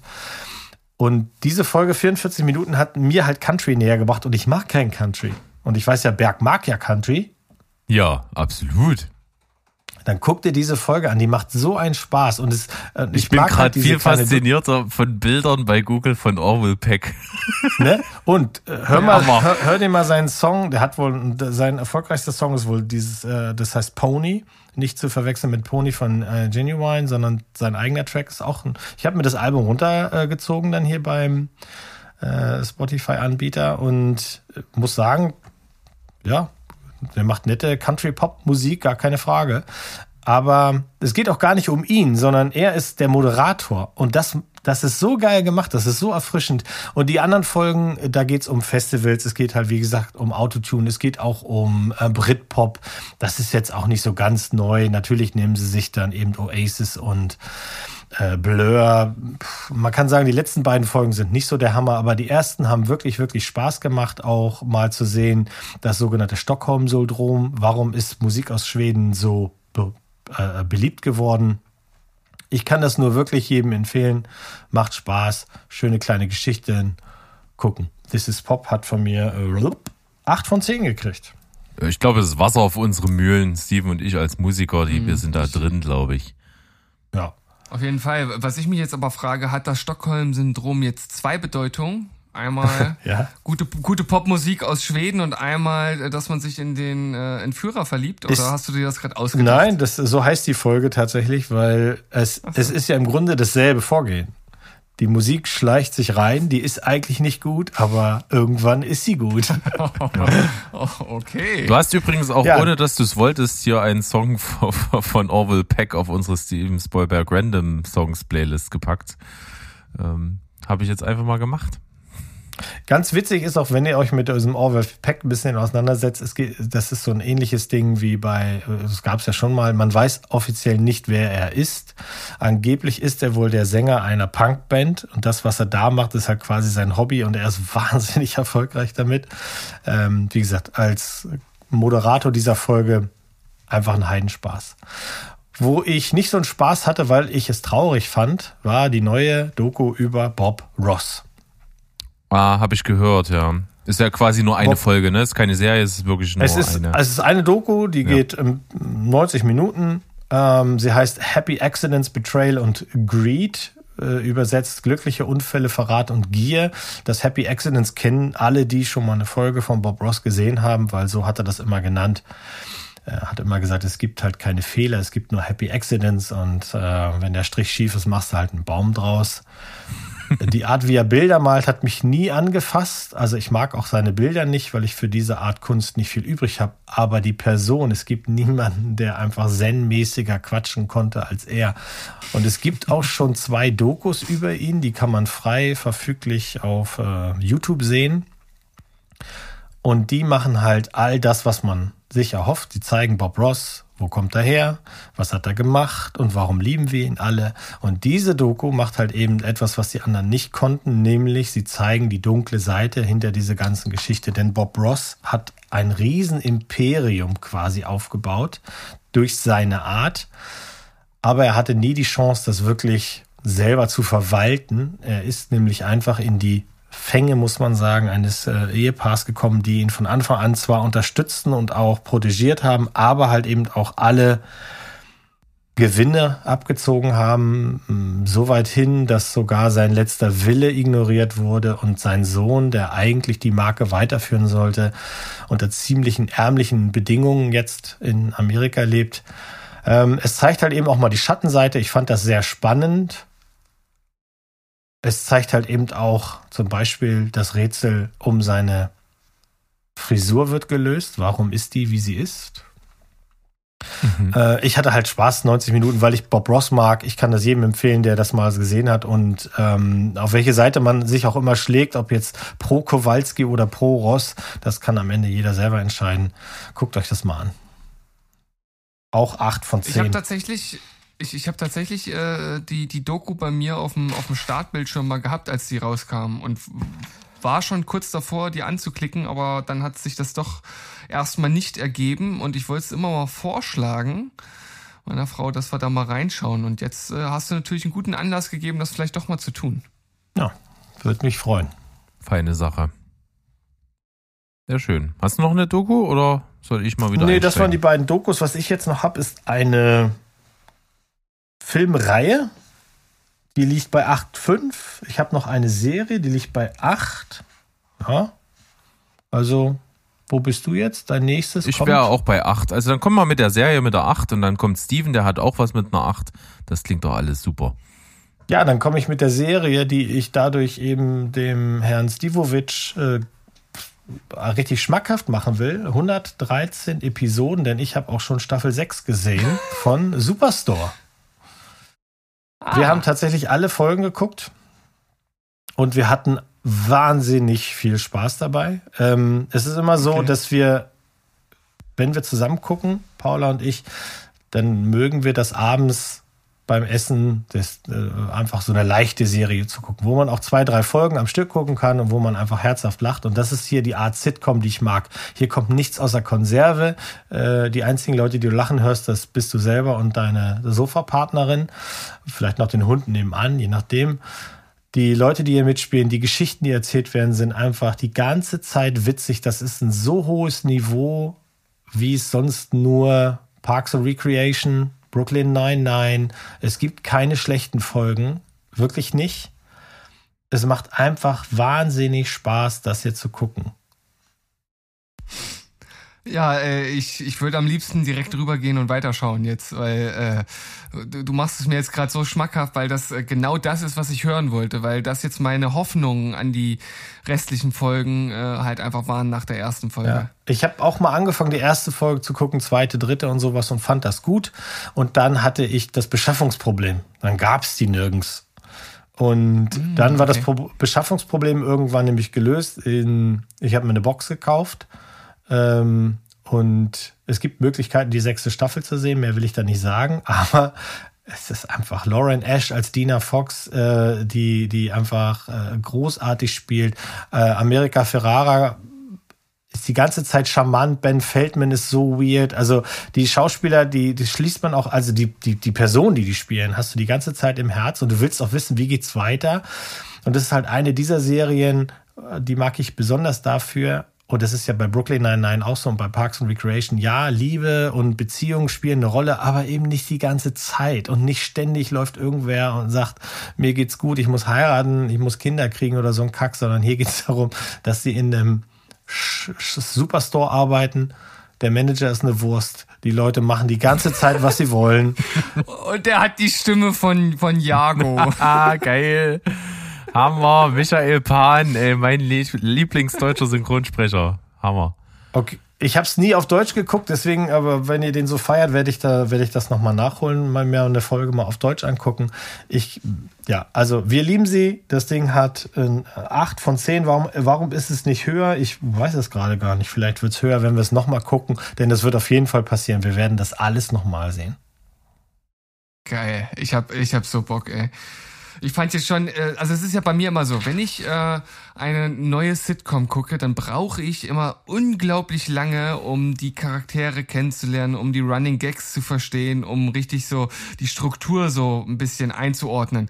Aber hier habe ich so das Gefühl, äh, dass ich vielleicht schon so die, so die, so die ein oder andere markante Sache, die die äh, die vielleicht in den anderen Folgen äh, fortgeführt wird, schon so erkannt habe. Also ich fand's schon äh, sehr auffällig in der ersten Folge, dass man immer einfach so Leute in den Stores gezeigt hat, die halt irgendwelche komischen Sachen gemacht haben. Also irgendwelche Besucher, die jetzt keine Rolle für die Folge gespielt haben, aber irgendwas Lustiges gemacht haben. Und da war in der ersten Folge einfach so ein, so ein, so ein Kinderwagen, äh, wo du halt unten nur noch die, nur noch die Füße siehst und, und, da, und das Elternteil von oben nur drauf packt. Greift nur aus dem Regal und packt aufs Kind drauf und unten siehst du nur noch so die, die Füße rausbaumeln. Das fand ich halt schon so lustig. Und äh, sowas erhoffe ich mir halt weiter. Ja, ist nonstop drin und das Gute ist halt, die Charaktere werden zunehmend äh, definierter. Also du lernst sie immer weiter kennen, sie sind auch interessanter und sie sind, die haben alle einen Schatten. Also es ist keiner außen vor, die haben alle einen Knall. Ähm, und äh, ich kann mir auch wirklich gut vorstellen, dass in vielen Superstores in der Dienstleistungsbranche in den Staaten, da, also das haben die sich nicht alles ausgedacht, weil da sind so ein paar Sachen, so weirde Sachen bei. Also ich glaube, das ist schon so ein bisschen so ein Insiderblick. So, Berg, haben, haben wir dich damit jetzt auch auf unsere Seite Ja, gezogen? sicher. Äh, bei Sitcoms ist halt immer das ich Ding, äh, erstmal mit einer fertig werden, dann, dann, dann geht's fröhlich weiter, ja. Äh, bin aber auch schon, wir also, sind sehr weit mit Brooklyn Nine-Nine. Äh, wir sind dann bald bei den verfügbaren Folgen durch und dann kann das losgehen. Ah, Berg, also wenn es ein Genre gibt, das man mixen kann, ohne dass es zu irgendwelchen Verwirrungen kommt, dann ist es doch wohl die Aber warum sollte man das halt das tun? Das, das, macht der innere Monk bei mir einfach nicht mit. Ich will das, was ich angefangen habe, einfach dann fertig gucken. Gibt es überhaupt keinen Grund, dann parallel was anderes anzufangen. Okay. Hm. Ja, ja, so bin ich ja, so bin ich ja auch an Bob's Burger rangegangen und äh, jetzt finde ich mich halt in der Position wieder, dass es tatsächlich eine neue Staffel gibt aber da kommen die Episoden wirklich schleichweise und das ertrage ich nicht. Ich kann nicht nur eine Folge gucken, das geht einfach nicht. ja, Bob's Burgers würde ich ja auch gerne mal schauen, aber läuft halt, äh, läuft halt beim Teufel. Ja, es ist nur eine Frage der Zeit, dass ich die Box habe. Glaub mal, das ist, das ist mm, okay. wie die anderen Serien. Äh, und ich habe später noch eine Serie. Das wird, das kommt ins Regal. Das auf jeden Fall, weil das das, das muss man unterstützen. Sehr gut. Fein. Dann komm, Steven, du darfst auch mal wieder was sagen. Also nicht nur, ich also was heißt auch mal wieder, was, was sagen? Alles, was du bisher gesagt hast, war super. Also deiner Moderatorenrolle bist du super gerecht geworden. Du hast die richtigen Sachen eingeworfen. Jetzt kannst du sogar noch mit einem Beitrag zur, zum eigentlichen Folgenkern glänzen. Ja, genau, das mache ich gerne. Und zwar eine Folge, die, äh, oder eine Serie, die Mo äh, äußerst, äußerst gut fand, zu seinen Serien-Highlights des Jahres zählt. Und auch äh, Berg war sehr, war sehr davon angetan. Und äh, ja, ich auch. Und zwar The Flight Attendant. Da, da, da, da haben wir jetzt endlich zu Ende geschaut. Wir haben ja eine ewig lange Pause äh, zwischendrin gehabt, aber konnten tatsächlich, ohne nochmal eine alte Folge zu gucken, direkt wieder einsteigen. Hat äh, war alles noch im Kopf drin. Und äh, ich muss äh, sagen, die Serie fängt richtig, richtig stark an. Und hinten raus wird sie für mich ein bisschen schwächer. Also sie kann so dieses, dieses ganz äh, rätselhafte hinten raus nicht mehr so wirklich aufrechterhalten. Und äh, wird dann, ja, ich sag mal so ein bisschen klassischer. Und es ist jetzt auch nicht, ja, es ist schon schon gut zu Ende gebracht und ich finde halt auch dieses diese Mixtur aus so einer so einem quirkigen Humor und doch auch äh, Brutalität und Ernsthaftigkeit äh, gut gelungen entgegen des ersten Trailers, den äh, ja sowohl Berg als ich nicht so wirklich gut fanden, aber äh, Kaylee Cuckoo die passt einfach wie die Faust aufs Auge für diese Rolle. Also das muss man ihr lassen. Mhm. Unbedingt. Und äh, dementsprechend für mich ist das eine sehr, sehr solide 8 von 10. Ja, bin ich äh, dabei. 8 von 10. Spannend, unterhaltsam, kurzweilig. Äh, unbedingt empfehlenswert. Und auch wie das halt gemacht ist, ne? dass sie halt sich nicht mehr wirklich dran erinnern kann, was passiert ist und so diese Rückblenden, also wie das umgesetzt wurde, das ist schon auch recht einzigartig. Gefällt mir. Ja, mir auch. Ich Wüsste nicht, warum man eine zweite Staffel machen sollte. Braucht es für mich Hm. nicht. Nö, braucht's eigentlich nicht, aber äh, könnte schon sein, dass das in, in eine leicht andere Richtung geht, weil wie, wie dann der Anknüpfungspunkt ist, äh, was dann die Story wohl für die zweite Staffel bildet, ist dann schon äh, ein anderer Fall und geht auch in andere Dimensionen. Das kann eventuell sogar äh, funktionieren, glaube ich. Hm. Schön.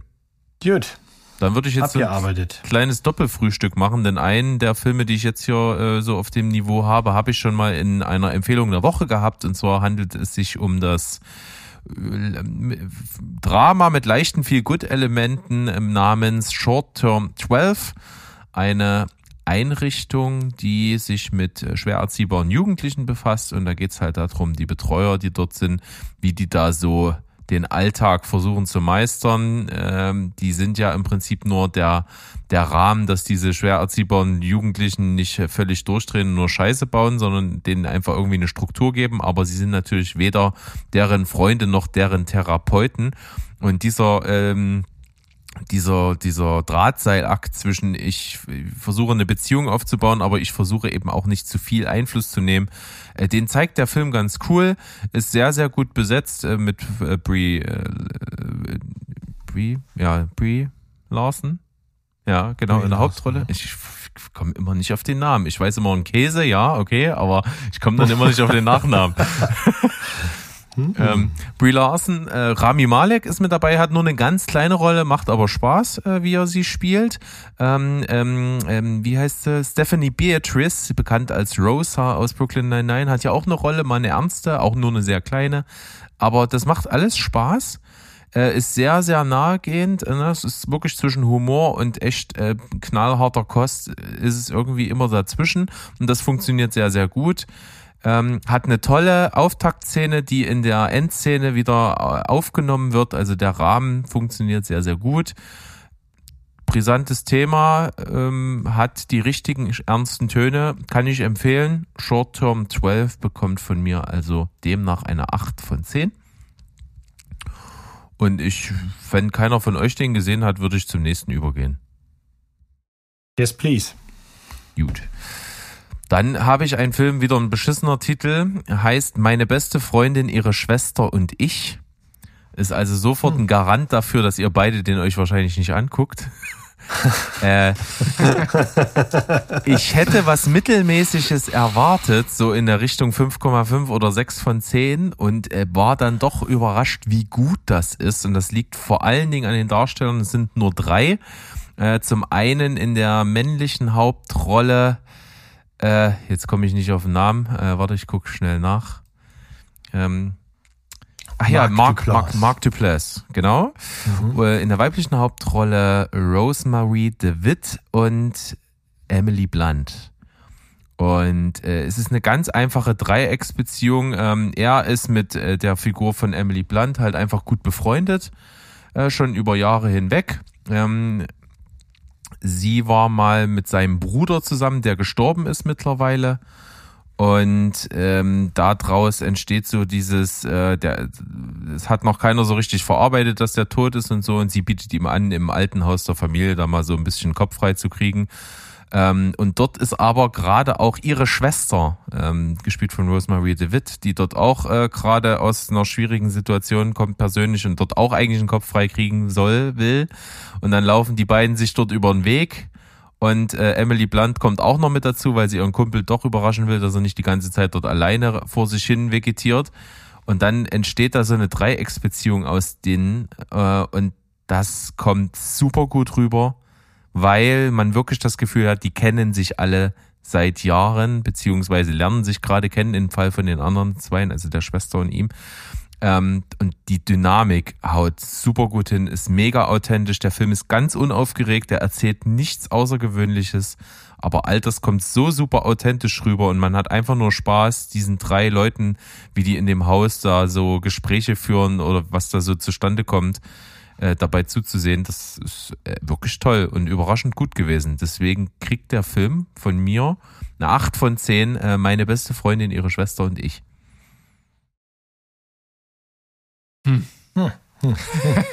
das, das ist unser Kommentar. Ja, es ist. Also, ja. hm. Es ist so ein, kannst du anmachen, läuft nebenbei, tut nicht weh, ist wahrscheinlich auch charmant, aber dafür ist die Liste zu voll, Freunde. Ja. Ähm, Ich habe dann mal nachgesehen, äh, tatsächlich hat er wirklich sehr äh, überraschend gute Kritiken bekommen. Also es ging wahrscheinlich sehr, sehr vielen so wie mir, die was mittelmäßiges, leichtes erwartet haben, aber was wirklich tolles, äh, intensives bekommen haben. Äh, das scheint da vielen so gegangen zu sein. Deswegen äh, ist da durchaus ein Blick das Ganze wert. Äh, vor allen Dingen, wer natürlich auch mit den Schauspielern hier was anfangen kann, der ist da sehr gut beraten. Ja, die Schauspieler. Also, Also ich finde es immer wieder spannend, dass das, das Berg sich bei diesem Riesenangebot immer irgendwelche Filme aussucht, die irgendwie so aus dem, aus dem Nichts kommen oder die so beschissene Titel haben oder ich weiß nicht. Ja, weil ich hinter diesen äh, Titeln etwas vermute, was ich so, äh, so nebenbei beim Sonntagmorgen, äh, Samstagmorgen Frühstück so schön wegsnacken lässt. Und dafür sind die da, Hm. die Filme. Ich habe übrigens, äh, das, also es, es passt jetzt schon hierher, aber es hat nicht direkt was mit Filmen zu tun. Ich habe die letzten drei Tage morgens gefrühstückt, ohne irgendwas zu schauen oder irgendetwas anderes zu machen, ohne einen Podcast zu hören. Und ich wäre fast verrückt geworden. Es war so schwer. es war so schwer, nichts zu machen, nur zu sitzen und zu essen. Wirklich. Okay. also über unsere Art, wie wir frühstücken, beziehungsweise was wir alles so machen, das wäre ja was für eure Steven Quatschberg gewesen, ne? Ja. Aber jetzt, jetzt mal ohne Scheiß. Ich meine, wenn ihr frühstückt, ich, da, da ist doch praktisch 100% sicher, dass ihr auch irgendwas dabei macht, oder? definiere irgendwas. Also wenn ich mein, mein Frühstück in letzter Zeit sieht folgendermaßen aus: Ich nehme zwei Scheiben Toast, ich bestreiche die mit etwas Margarine, ich nehme äh, die wundervollen Simply V, die würzigen, tue zwei da rein, zerdrücke, zermat, Oh, zermatsche quasi das Toastbrot, damit es in den Toaster passt und dann habe ich mache ich mir ein Grilled Cheese Sandwich im Toaster, so faul wie ich bin. Dazu gibt's eine Tasse Kaffee und dann ähm, fütter ich nebenbei wahrscheinlich die Hunde, mache mich auf den Weg zum Spazierengehen, sowas in der Art. Also Filme zum Beispiel Ja, gucken gut, aber, oder oder aber das ist ja jetzt auch ein Frühstück, das ist ja in zwei Minuten weggegessen. Wenn ich mir hier meine riesen Müsli-Schale Mhm. aber wann machst du mache, das? Ich, Äh, reden wir jetzt über Feiertags und Sonntags oder was? Oder na gut, ich habe jetzt gerade... Äh, Entschuldigung. Ne, und alles klar. Ja, so. gut. Aber trotzdem, ich meine, ich, ich, ich habe auf die Uhr geguckt, ich saß halt eine halbe Stunde. So, ne? Und eine halbe Stunde wirklich nur essen und mit den eigenen Gedanken alleine sein. Mhm. Probiert's mal aus. Ist nicht so einfach. Schönes Kult. Nee, vor allem nicht mit unseren Gedanken. Schön. Äh, Ja, gefällt mir. Äh, Können wir mal in der Quatschberg-Folge wahrscheinlich näher drauf eingehen. Das sprengt gerade sowieso den Ja, Rahmen. bitte. Ähm, Ja, ja. ich würde sagen, ähm, ich habe auf jeden Fall noch was. Ein was noch? Ich habe auch noch. Du hast auch noch? Steven? Also ich habe jetzt noch Nö, eine, du bist eine. Reihe, die, Nee, die würde ich zusammen ich abfrühstücken. Dann mach mal. Und zwar ist das die Karl Morg Filmreihe nach den Romanen von Jussi Adler Olsen. Mhm, okay. Jemals einen gesehen? Nee, habe ich aber auf der Liste. Okay. Verachtung ist äh, der erfolgreichste. Das ist, ja, das ist total spannend, weil ich war vorhin äh, mit zwei Kumpels was trinken, was essen. Und da hat mir auch einer erzählt, dass er gerade alle diese vier Filme geschaut hat. Ich auch. Ich, äh, die sind ja zum Teil, die sind ja schon, die haben ja ein paar Jahre auf dem Buckel, so ist es ja nicht. Und es hat sich halt so ergeben, dass ich die vor, vor einiger Zeit äh, äh, gesehen habe. Da waren sie nämlich noch frei verfügbar bei Amazon Prime. Das ist mittlerweile nicht mehr so. Jetzt muss man, glaube ich, dafür bezahlen. Aber es macht nichts, weil ich habe sie mir danach auch äh, gekauft. Ähm, Verachtung, der vierte Teil dieser Reihe, ist auch der erfolgreichste heimische Film in den dänischen Kinos. Ähm, Im All-Time-Ranking, also auch die amerikanischen Filme dazugezählt, belegt er immer noch Platz 11. Also der hat wahnsinnig eingeschlagen und ist ähm, markiert ja das Ende der ersten Reihe. Die erste Reihe besteht eben aus vier Filmen, die in Deutschland ja diese, das war ja, ich weiß gar nicht, wer damit angefangen hat, aber diese skandinavischen Thriller und Psychothriller-Bücher haben ja dann immer so Einzeiler als äh, oder ein Wort Übersetzung bekommen. Also das erste Buch hieß, oder der erste Film heißt Erbarmen, der zweite Schändung, der dritte Erlösung und der vierte dann halt eben ähm, Verachtung. Die dänischen Titel kann ich nicht aussprechen, aber die heißen nicht das. Aber was bekommt man hier? Man bekommt hier richtig düstere dänische Thriller-Kost und eins der Hauptbestandteile, warum diese Filme funktionieren, ist tatsächlich, dass man, also ich zumindest, keinen der Schauspieler kannte.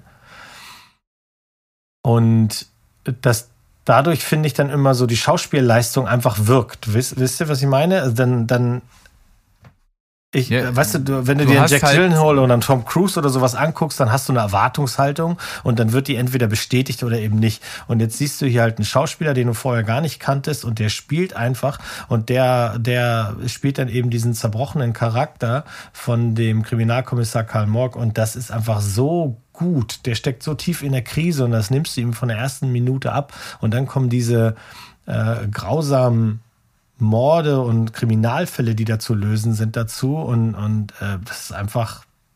Also der erste Film hat mich schon richtig weggeflasht und dann musste ich die anderen alle sehen. Und das kann ich jedem, der auf, auf äh, Thriller steht, nur wirklich ans Herz legen. Und das werden deine Kumpels wahrscheinlich auch gesagt haben, ähm, ähm mhm. ähm, Steven, weil die sind, äh, ich weiß nicht, habt ihr die Originale gesehen von den ähm, äh, Millennium-Verfilmung? Äh, ja, den ersten ja. und den zweiten habe ich gesehen.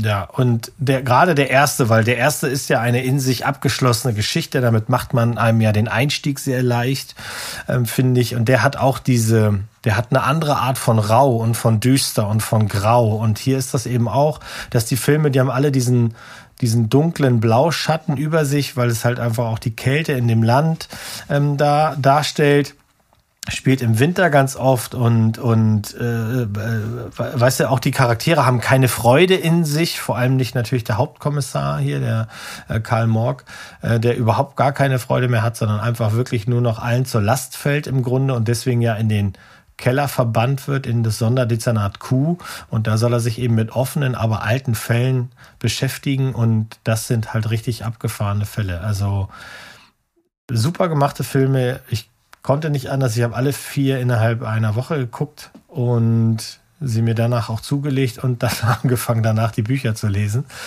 Ähm, ja, 8,5, alle zusammen, jeder einzeln für sich, alle zusammen. Unbedingtes Must-See, finde ich. Okay. Ich werfe mal einen Aspekt hier rein. Ähm, ich habe immer so ein bisschen, ich habe die auf dem Schirm gehabt und habe die aber immer irgendwie einen Bogen drum gemacht, weil ich auch immer so durchwachsene Kritiken gelesen habe und dann war ich mir immer nicht sicher und dann dachte ich mir ja und nein und hm und hä. Ähm, jetzt, jetzt kommt so ein bisschen der Anstoß von dir und jetzt habe ich mal so parallel geguckt. Der erste war ja Erbarmen. Habe ich mal hier bei Moviepilot geschaut. Äh, unser lieber Freund Sandro 5 von 10 und unser lieber Freund Stu 4 von 10. Und äh, dann habe mhm. ich geguckt, keinen der anderen Teile haben beide geschaut. Mhm. Witzig. Äh, einfach mal so unkommentiert in den Raum. Ja, aber die haben ja auch beide keinen Geschmack und einen Knall. Oh, oh. ich, ich, erwarte mit Freuden das nächste Aufeinandertreffen von Sandro und dir vor allen Dingen. Ähm, ich, Was hat Sandro nochmal Dune gegeben? Äh, ich glaube sehr viel. Ja, I rest my case. Freunde. also, echt oh Gott. Ja, ich glaube, in, die, in diesem Falle können wir auf jeden Fall eine Unholy Alliance gegen ihn bilden. Also halt natürlich, und das ist mir auch klar, der erfindet hier auch das Rad nicht neu. Und wenn jemand äh, Krimis guckt und, und wir haben alle eine fair amerikanisierte Sichtweise auf Filme und wir erwarten immer irgendwas, dann ist das anders und das holt einen raus. Und wenn wir dann schon mal Filme aus Dänemark, die Niederlanden, Bangladesch, weiß der Frosch irgendwo gucken, dann erwarten wir kleinere Indie-Filme und erwarten dann aber auch oftmals vielleicht auch das Falsche, weil das hier ist nichts anderes als ein wirklich gut gemachter Krimi. Und da eine 5 zu geben, naja, mir ist das zu wenig, weil ich hat die, der eine, der erste hat mich dazu gebracht, den zweiten zu gucken und so weiter und so weiter. Und die werden immer besser. Der vierte, äh, Verachtung, ist echt ein richtiges Brett. Das ist ein richtig, richtig guter Film. Ich bin gespannt. Also ich, ich irgendwie doch irgendwie auf den Punkt, wo ich sage, jetzt muss ich mir das angucken, zwangsweise. Und du kannst die übrigens auch, du musst die nicht der Reihenfolge nachsehen, weil der Gebroch, du musst halt nur wissen, dass dieser Karl Morg halt eben einfach super unumgänglich ist und gebrochener Charakter. Du kannst auch mit dem vierten anfangen und dann quasi die anderen wie Prequels sehen. Das macht nichts. Mhm. Okay. Ich, ich finde es lustig, einer von den beiden Hauptdarstellern in echt Fares Fares heißt. Ja, der spielt seinen Assistenten äh, Assad. Macht er auch gut. Auf jeden Fall ist äh, tatsächlich Erbarmen, also der erste der Reihe, äh, immer noch bei Prime frei zugänglich. Ah, Ja, alle sind Ach so, noch bei Prime. alle noch. Aber die waren kurzzeitig wirklich weg. Na dann Randa, Das ist doch gut, Umso Miranda. besser. Lass Miranda, denn sie will ja. Randa. Gut. Schön. Ich muss mal mit Sandro reden, das geht so nicht. ja, das geht so nicht. Schönchen. Sp sprich da mal einen Gut. Dann würde ich jetzt den Abschluss bilden. Äh, ich, es tut, es tut Nee. leid. Ich, Ich habe auch noch einen. Ach, du hast Ich noch. habe noch eine 9. Ja, ich auch. Dann, Ja, dann, dann mach, ich- dann ist es noch besser. Dann mache ich das jetzt nämlich und dann kommst du mit deiner und dann hat der Gast das Schlusswort. Das ist doch mega. Pass auf, ich komme mit, wirklich mit was Deutschen. Es ist ich, unfassbar, dass das mal wieder kommt, aber es ist äh, mit das Beste, was ich äh, von, von deutschen Produktionen so in letzter Zeit gesehen habe, auf jeden Fall. Vielleicht sogar so für die, für die ewige Liste der deutschen Sachen. Äh, es ist großartig. Es ist ein Dreiteiler, ein ZDF-Dreiteiler. Ich habe es angekündigt in der letzten Sonntagsfolge. Äh, und äh, ich glaube, Mo kennt es. Es war äh, Unter Leuten, das zerrissene Dorf, nach einem Roman von Julia C. Kennst du das nicht? Ähm, ich Nee. könnte mir vorstellen, dass dir das gefällt.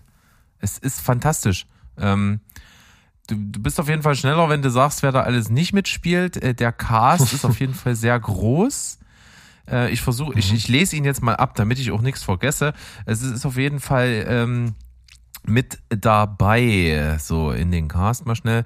Ähm, Thomas Thieme ist dabei, ein sehr äh, altehrwürdiger, äh, wirklicher äh, Schauspielfuchs, der schon lange dabei ist. Miriam Stein dabei, Rosalie Thomas, Ulrich Nöthen, Charlie Hübner, Bjarne Mädel, äh, Bettina Lamprecht, äh, Alexander Held, Jörg Schüttauf. Äh, das sind so die ganz bekannten, sage ich mal. Ähm, spielen da alle mit. Ist eine Geschichte, die, wie gesagt, auf einem Roman basiert, der auch sehr, sehr erfolgreich war. Es ist äh, tatsächlich eine sehr reale Geschichte, die könnte, glaube ich, einfach wirklich auch so stattfinden. Die ist nicht sinnlos reißerisch aufgezogen, sondern die ist irgendwie, fühlt die sich für mich total echt an. Äh, und dazu kommt, dass vor allen Dingen das, was mich so, äh, das so großartig finden lässt, ist die Inszenierung. Äh, Matti Geschonek hat das inszeniert. Das ist durchaus kein Unbekannter, was die deutsche Filmlandschaft angeht. Also immer wenn sein Name draufsteht, sollte man vielleicht auch mal einen Blick riskieren, weil das ist ganz, ganz großes Kino. Das sind große Bilder, tolle Kameraarbeit, äh, super Gespür für Atmosphäre, Musik und äh, den richtigen Raum für die Figuren. Da sind manchmal wirklich Bildeinstellungen wie Gemälde. Das ist sehr, sehr stark schon alleine von der technischen Umsetzung her. Äh, worum geht's? Es geht um das Dorf unter Leuten. Ähm, das ist irgendwo mitten in Brandenburg, in der Pampa, ein kleines, unbedeutendes Städtchen. Ähm, und dort ist das Ding, da kommt auf einmal aus der großen Stadt von einer großen Investorenfirma so eine gelackte Businessfrau in den Ort und will versuchen, den Dorfbewohnern zu verticken, dass dort in dem Ort jetzt äh, Windräder gebaut werden. Äh, großer Aufschrei, äh, wollen wir nicht, Umweltverschmutzung äh, äh, oder, oder, oder äh, schadet ja dem Ökosystem und so. Also es gibt ganz viele Parteien, ein paar sind dafür, ein paar wollen Profit da für sich rausschlagen, ein paar sind ganz äh, kategorisch dagegen und, und, und. Es kommen ganz, ganz viele Figuren zusammen, die alle unterschiedliche Interessen haben äh, und daraus entwickelt sich eine Dynamik, die äh, von Intrigen und sowas nur so wimmelt was so viel Spaß macht, weil es einfach total authentisch rüberkommt und die Figuren so stark sind. Äh, und das Ganze aber auch so, so relativ leise erzählt. Äh, die, wirklich die Inszenierung ist die große, große Stärke. Es ist wahnsinnig gut gemacht, äh, auch sehr, sehr nachvollziehbar und so intelligent geschrieben, dass das, was dann immer hintereinander passiert und, und es kommt immer vom Hundertsten ins Tausendste. Also es ist irgendwie ein Problem gelöst, es entstehen aber zwei neue. Und das setzt sich über diese drei Teile, wo jeder äh, 90 Minuten geht, so spannend fort. ähm, dass ich nicht mal sagen kann, welcher besser ist. Also es sind alle drei auf demselben Niveau. Man könnte es eigentlich, also ich hätte es am Stück gucken können, hat aber zeitlich einfach gerade nicht gepasst. Äh, es hat mir wirklich, wirklich sehr, sehr gut gefallen. Es ist toll gemacht, es ist super geschauspielert und es ist echt in irgendeiner Art und Weise und das hat mir so gefallen. Unter Leuten das zerrissene Dorf 9 von 10 äh, richtig gut. Hm, das finde ich gut. Also, dass, das dass Deutschland sowas, das her, sowas hervorbringen kann, äh, schon beeindruckend, ja. Ich bin ja ein großer Hörspielfreund, da können wir auch mal einen Podcast drüber machen. ähm, dass es auch eine sechsteilige Hörspieladaption gibt, die damals das beste Hörbuch äh, gewonnen hat. Ja, Den deutschen da, Hörbuchpreis. Da bist du doch schon all ist mittlerweile schon als Theater adaptiert worden, also ganz ich auf jeden Fall super, super stark und äh, witzige Anekdote dazu. Ähm, ich habe das bekommen von meinem Chef, der hat das auf Blu-ray, weil man bekommt das äh, schwer irgendwo, obwohl es, es gibt's bei Amazon zum Kaufen und da kriegt man die drei Teile, wo jeder äh, 90 Minuten geht für 7,50 Euro. Das ist absolut fair. Äh, das kann man ausgeben, das lohnt sich. Ähm, ich habe, wie gesagt, die Blu-ray gekriegt, habe mit meiner Frau zusammen den ersten Teil geschaut und äh, es lief der Abspann des ersten Teiles und ich war drauf und dran, äh, dass es kurz davor war, aus mir rauszubrechen, dass ich sage, oh, ist das der Hammer. Und meine Frau kam mir zuvor mit den Worten, das kannst du alleine zu Ende gucken. ja, manchmal wird man sehr rüde auf den Boden der Tatsachen zurückgeholt. Ja, und ich, ich, ich war ein bisschen perplex, bin es bis jetzt, aber sei ja jedem zugestanden. Ist kann ich mir auch vorstellen, dass einem das nicht gefällt, vielleicht. Aber mir, mich hat's total angesprochen, weil ich finde, es ist auch sehr, sehr was äh, für, für Leute, die so eine, so eine Bild- und, und Inszenierungsästhetik schätzen, ist es äh, nochmal extra was. Ja, also mich hast du und ich werde berichten. Schön, das freut mich. Ich bin sehr gespannt, wie du das findest. Und jetzt sind äh, sowohl Steven als auch ich in freudiger Erwartung über deine, über dein Highlight heute, äh, was die Folge schließt. Ja, mein Highlight heute ist eine Serie, ist ähnlich wie vorhin Superstore oder wie die anderen genannten Parks and Recreation und Brooklyn 99, eine der Serien, die wir, wenn es denn Folgen zu gucken gibt, abends immer ganz gerne beim Essen gucken. Leichte Kost, aber nicht des, also deswegen nicht irgendwie billig oder schlecht. 187 Folgen, alter Frosch. Also wenn ihr die anfangt, dann ja. Äh, und sie läuft noch. Sie wird also noch weitergemacht. Und sie heißt die Goldbergs. Geil, habe ich Ich weiß nicht, ob euch das irgendwas sagt. Noch nie gehört. Nee. Noch nie gehört? Nein. Okay, gibt's auf Sky und die Goldbergs spielen in einer alternativen Version der 80er Jahre und wir sehen quasi ähm, die Realität durch die Augen eines Jungen, der immer, also der mit uns dann quasi wächst in den neuen Staffeln natürlich. Der fängt also an, da ist er, glaube ich, acht oder sowas. Und die Show basiert lose auf der tatsächlichen Kindheit des äh, Showrunners, nämlich Adam F. Goldberg, der in seiner Jugend schon früh angefangen hat, ähm, Videos zu drehen und tatsächlich Ereignisse der Familie auf Video aufzuzeichnen und hat dann irgendwann daraus diese Serie kreiert. Und jetzt könnte man denken, da passieren so komische Sachen zum Teil, das kann ja gar nicht sein, aber ganz witzig, am Ende einer jeden Folge wird das dazugehörige Originalvideo tatsächlich immer eingespielt. Und es sind ein paar so abgefahrene Geschichten dabei, so kleine, feine Familienanekdoten, ähm, die man dann halt auch im Original sieht. Also die Leute, die da mitspielen, die gibt es alle wirklich. Es gibt ein paar Veränderungen. Er hat eigentlich zwei Brüder und hier hat er halt in der Serie eine Schwester.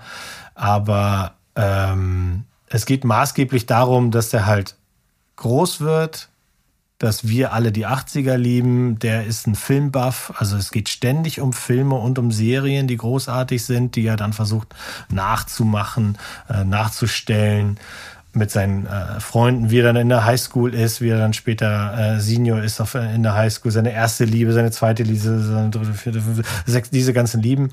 Und im Hintergrund, ich gucke das ja immer im Original, führt uns halt Patton Oswald. Jetzt könnte man sagen, der kleine Dicke aus King of Queens.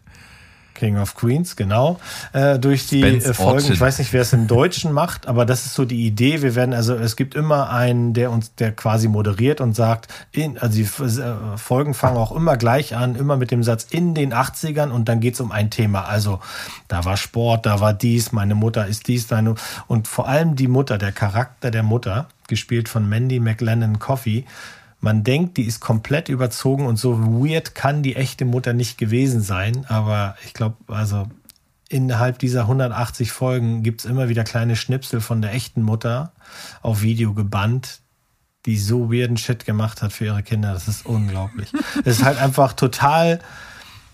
Es endet immer gut. Es gibt kein Drama. Es gibt, wisst ihr, es gibt nicht diesen auch nicht diesen super roten Faden. Man kann lose einfach mal ein paar Folgen gucken. Das ist einfach ganz leichte Unterhaltung. Aber eben, weil sie genau das macht, nämlich leicht unterhalten und dabei super witzig sein, äh, wie ich finde. Es gibt hier ein paar Schauspieler, habe ich vorher in meinem Leben noch nicht gesehen oder nicht wahrgenommen. Äh, allen voran äh, Jeff Garlin, der den mürrischen Vater spielt. Äh, müsst ihr euch so vorstellen, ist so ein etwas korpulenter Mann, der immer, wenn er von der Arbeit kommt, steht er direkt an der Haustür. Also er geht rein und während er sich die Hose auszieht, sagt er, ich bin zu Hause, hört bloß auf mich zu nerven, zieht sich die Hose auf, setzt sich auf den Sessel und bleibt da eigentlich die ganze Folge über sitzen. ähm, sein, sein, der, der Opa ist noch da, dann halt eben sein Bruder, gespielt von äh, Troy Gentile, ist so durchgeknallt. Der möchte halt im Grunde Karate-Monster, äh, äh, Beastie Boys, Rapper, der möchte alles Mögliche sein. Und es ist halt einfach die ganze Zeit, ähm, ja, die setzen halt immer noch einen drauf. Weißt du, die Charaktere wachsen dir ans Herz, auch wenn der Hauptcharakter, nämlich der Typ, der den Adam spielt, der geht einem schon ziemlich schnell auf den Sack, weil der so eine ganz nasale, hohe Stimme hat. Dann hat er auch noch ein Lazy Eye. Dann hat er irgendwie einen gelben Zahn. ähm, aber das macht das Ganze auch irgendwie charmant, weil offensichtlich der Look war hier nicht entscheidend. ähm, die Bilder sind so der Knaller. Ich, ich, ihr lacht gerade, weil ich den Chat hier gerade füttere mit Bildern, die ich von dieser Serie finde und die sind schon sensationell.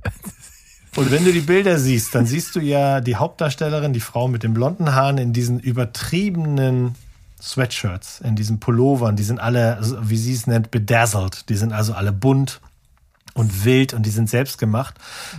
Und die meisten davon sind Originalteile von der wirklichen Mutter von Adam F. Goldberg, die sie für den Film halt nachgemacht haben. Aber die gibt es. Also es macht halt einfach nur Spaß. Die kann, es ist ein bisschen cheesy, das muss man gleich vorweg sagen. Also jede Folge hat immer so die Aussage von wegen ähm, Freundschaft ist das Wichtigste, Liebe ist das Wichtigste, Familie ist das Wichtigste, Zusammenhalten, an sich glauben.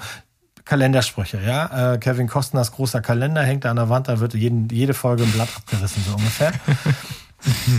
Aber das macht nichts. Das ist egal, weil du willst nach der, nach der Folge willst du die nächste sehen und die nächste sehen, weil die Charaktere, auch die Lehrer in der Schule sind so durchgeballert. Und das Ding ist vollgestopft mit Leuten, die wir aus Filmen aus den 80ern kennen. Der Typ, der den Nerd spielt bei Breakfast Club, ist hier ein cooler Lehrer, der auf dem, Mo äh, auf dem äh, Motorrad rumfährt. Steve Gutenberg aus ähm, Police Academy spielt hier in späteren Folgen einen, einen Lehrer. Dann ein paar Catcher treten da auf. Also immer wieder Gastcharaktere, wo, äh, Gastcharaktere, wo man da steht und sagt, was der? Oh, geil. Es macht super, super viel Spaß. Und es treten auch immer wieder die tatsächlichen Personen auf in kleinen Rollen. Also wenn es dann um die erste Liebe geht, die, die, die Frau, die in dem Leben des Adam Goldberg wirklich die erste Liebe war, spielt halt jetzt in der Serie dann die Mutter der echten, wirklichen Liebe und so. Und dadurch kriegt das Ganze so ein, so ein Echt-Touch, der einfach nochmal ganz nett ist. Jede Folge endet gleich. Es gibt so einen Videoausschnitt von früher und es gibt dann nochmal so ein Running Gag am Ende äh, oder sowas, so eine witzige Ab äh, Endepisode oder sowas. Also macht Spaß, kann ich jedem nur empfehlen. Wenn ihr jetzt einsteigt, dann habt ihr echt viel Material. Wie gesagt, 187 Folgen, ähm, fünf Staffeln, sechs Staffeln sind auf Sky gerade zu haben. Irre. Neun von ja, zehn. Und, und den vorhin von dir genannten Jeff Garlin, den äh, kennen wir natürlich alle aus dem aus der 1983er Klamotte im Sauseschritt ins Dünenbett. ja, auf jeden Fall. Ja, weltbekannt. Abgefahren. Nee, den mag ich wirklich gerne. Der ist mir richtig ans Herz gewachsen, weil der auch eine besondere Mimik hat im Gesicht. Und äh, gerade gestern erst haben wir eine Folge geguckt, die quasi so ein Flashback zu einer Folge aus der zweiten Staffel oder sowas waren, wo er mit seiner Tochter auf äh, die Rollerskating-Bahn geht. Und dann sieht man ihn quasi in jung, weil das hat schon mal geklappt. Das mache ich nochmal mit meiner Tochter, die gerade traurig ist. Und dann sieht man ihn jetzt in, in, in Staffel 6, wo er halt schon ne, deutlich älter ist. Aber der hat wirklich, der hat eine Mimik drauf, die macht einfach Spaß. Und, und ähm, obwohl es so cheesy ist und ja, du kannst ein paar äh, Schüsseln unter die Fernsehboxen stellen, weil es trieft manchmal schon ganz schön dolle. Ähm, wir, wir sind dran geblieben. Es gibt auch eine Spin-off-Serie die haben wir tatsächlich auch angefangen. Ähm, da gibt es ein paar Charaktere, die sind aus der Hauptserie ausgeschieden und sind dann in der Spin-off-Serie zu sehen. Die läuft auch auf äh, Sky, ist aber meiner Meinung nach nicht, tatsächlich nicht die, äh, der Rede wert. Das kommt lange nicht daran, wie es ja oft so ist. Ne? Außer natürlich im Fall von Better Call Saul, aber das steht auf einem anderen Blatt. Das ist eine eigene Sendung. Ja. Ja, ne? das ist ein Spin-off. Das können wir hier nicht so nebenbei einfach erwähnen. Ja. Schaut da mal rein. Wie gesagt, leichte Kost, das ist genau das Ding für so ein Abendprogramm oder Frühstück, Sonntags, Sofa, Badewanne. Was weiß der Frosch? Absolut. Ja, Mensch, da haben wir doch hier eine ziemlich kompakte Folge zusammengeschustert mit zweieinhalb Stunden. Also kann man mal machen. Ja, aber ganz ehrlich, ja. es, es kam, wie es kommen musste. Ganz, ganz du, klar. als du deine Liste hier eingereicht hast, da war schon klar, dass du alleine schon 90 Minuten brauchst. Ja, das habe ich getan. ja, sagt Deswegen hatte ich einen hohen Anteil, äh, bin aber trotzdem äh, an der Stelle einfach sehr, sehr äh, glücklich, dass äh, Steven seine, seinen Job super gemacht hat äh, und alles, was er hier beitragen sollte, beigetragen hat und noch mehr. Das äh, funktioniert wunderbar. Und wenn der liebe Mo oder der, auch der liebe Sandro oder auch andere Leute, mit denen wir schon ab und zu mal was gemacht haben, zu Gast sind, ist es immer cool. Äh, Gerade bei CCC macht das mir unglaublich Spaß. Das sollten wir eigentlich öfter mit, mit verschiedensten Leuten machen, weil das immer so interessant ist, wer so was guckt und wer so was wie findet. Äh, Finde ich total spannend. Von daher äh, besten, besten, besten Dank dafür, äh, lieber Mo. Sicherlich irgendwann wieder. Das äh, ist, gilt als sicher. Von daher äh, besten Dank und ich bin jetzt ruhig. Du bist jetzt genau warum ruhig? Einfach so, weil ich ja schon so viel geredet habe. Ich habe alles gesagt, so. was ich sagen will und deswegen äh, bin ich jetzt einfach ruhig. Ich, ich, ich dachte, du übergibst wenigstens das Zepter noch oder sagst, wie es weitergeht, weil äh, das, das haben wir ja jetzt noch nicht geklärt. Mhm. Du machst das schon. Wie geht's denn jetzt weiter? Also du sagst jetzt einfach, macht mal. Macht mal. Gut, Steven, dann mache ich das. Dann, be dann beende ich die, die, die Folge auch noch mit ein paar warmen Worten. Ich kann mich natürlich nur anschließen, vor allem in Richtung äh, Mo, dass du hier heute ausgeholfen hast und der Folge auf jeden Fall zu der Länge verholfen hast, die sie verdient hat. und ich muss auch sagen, also ich war heute schon so ein bisschen, oh Alter, jetzt noch diese Riesenfolge, das wird echt ein Mammutding und ob ich das durchhalte, aber ich muss sagen, es hat mich durchweg irgendwie äh, mitgenommen und alleine durch diese äh, vielen unterschiedlichen Filme, die jetzt auch Mo mit reingebracht hat, haben wir hier echt äh, gut Abwechslung drin gehabt und da kann man gut dranbleiben und ich hoffe, dass es den Zuhörern genauso ging und äh, ja, deshalb noch einmal auch das Dankeschön an dich und wir werden das mit Sicherheit äh, demnächst mal äh, wieder machen denn äh, ich kann mich da nur berg anschließen. Ich finde, das hat einen Mehrwert, den man nicht äh, unter den Tisch kehren kann. Und äh, jetzt höre ich auch auf und überlasse die hm. allerletzten Worte für diese Folge dem lieben Mo. Ja, ich mache das kurz, sonst, sonst sprengen wir in den Rahmen. Ich hatte viel Spaß, ich bin immer wieder gerne mit dabei. Wir haben auch noch ein paar Hausaufgaben zu machen, Freunde. Ne? Ich möchte noch mal dran erinnern, die besten Serien der Welt äh, den mm. Bondcast. Dann wollten wir, was wollten wir noch? Na, ich weiß es nicht. Alle Nicolas Cage-Filme gucken und einen Jahresabschluss und, und, und. Also, äh, ihr schreibt mich an, ich bin dabei, auch mit meinen anderen Kollegen. Tisch.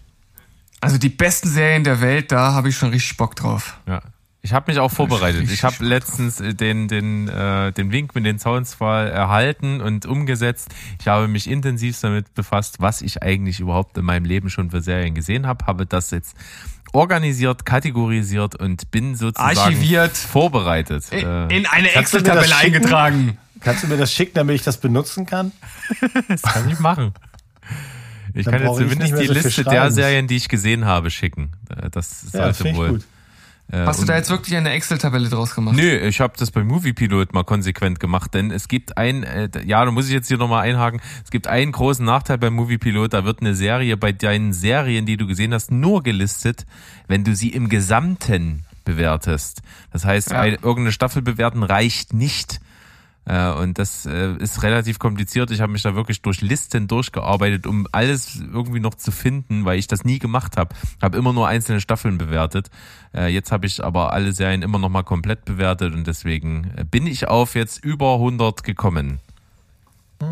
Ich bin bei 106 Serien bei Movie Pilot und das sind glaube ich auch noch nicht mal alle, aber die Liste ist glaube ich so vollständig wie sie sein muss für als Vorbereitung für die Folge, die wir gemeinsam machen. Äh, Und da ist auch Sandro schon sehr, sehr heiß drauf. Deswegen wird das wohl irgendwann in naher Zukunft äh, stattfinden. Also, äh, da habe ich mit 108 auf jeden Fall zwei mehr als du, will ich nur mal gesagt haben. Aber ich habe auch, ich habe halt auch einfach so, so, so irgendwann mal so Schrottsachen bewertet. Einfach nur um Nuller mit drin zu haben. So Deutschland sucht den Superstar, hat Null bekommen. Bauer sucht Frau, der Big Brother. Germany's Next Topmodel, Frauentausch. An der richtigen Stelle Statements setzen, das, das lobe ich Ja. mir. Aber hier als erste richtige Serie habe ich hier Grey's Anatomy mit zwei von zehn bewertet. Ich glaube, das ist unfair, weil ich halt einfach diese Seifenoper im Krankenhaus total scheiße finde. Hast du Aber mal das- ER gesehen? Äh, nee, weil ich aber auch, ich, ich bin kein, äh, kein Krankenhaus- oder Arztserien-Fan, wenn sie entweder einfach nur zu realistisch sind, also einfach nur wirklich einen Krankenhausalltag abbilden wollen, oder wenn sie halt Seifenopern sind. Wenn sie halt sowas sind wie äh, The Good Doctor oder Dr. House ähm, äh, oder halt in so eine Richtung gehen, dann finde ich das äh, sehr ansprechend, aber ansonsten habe ich da, ja, finde Naja, ich aber da das ist, drin. das ist für eine andere Folge. Das machen wir jetzt hier nicht. Ja. Prima. Äh, das war nochmal ein Gut, Jungs, wunderschöner dann schmeißt mich mal Aftertalk. raus. Äh, lieber Was? Mo, mach's gut und wir verabschieden uns von allen anderen und natürlich auch von dir immer mit den gewohnten Worten Tschüss, ciao und goodbye. Bleibt spoilerfrei. Tschüssikowski. Rinjauen.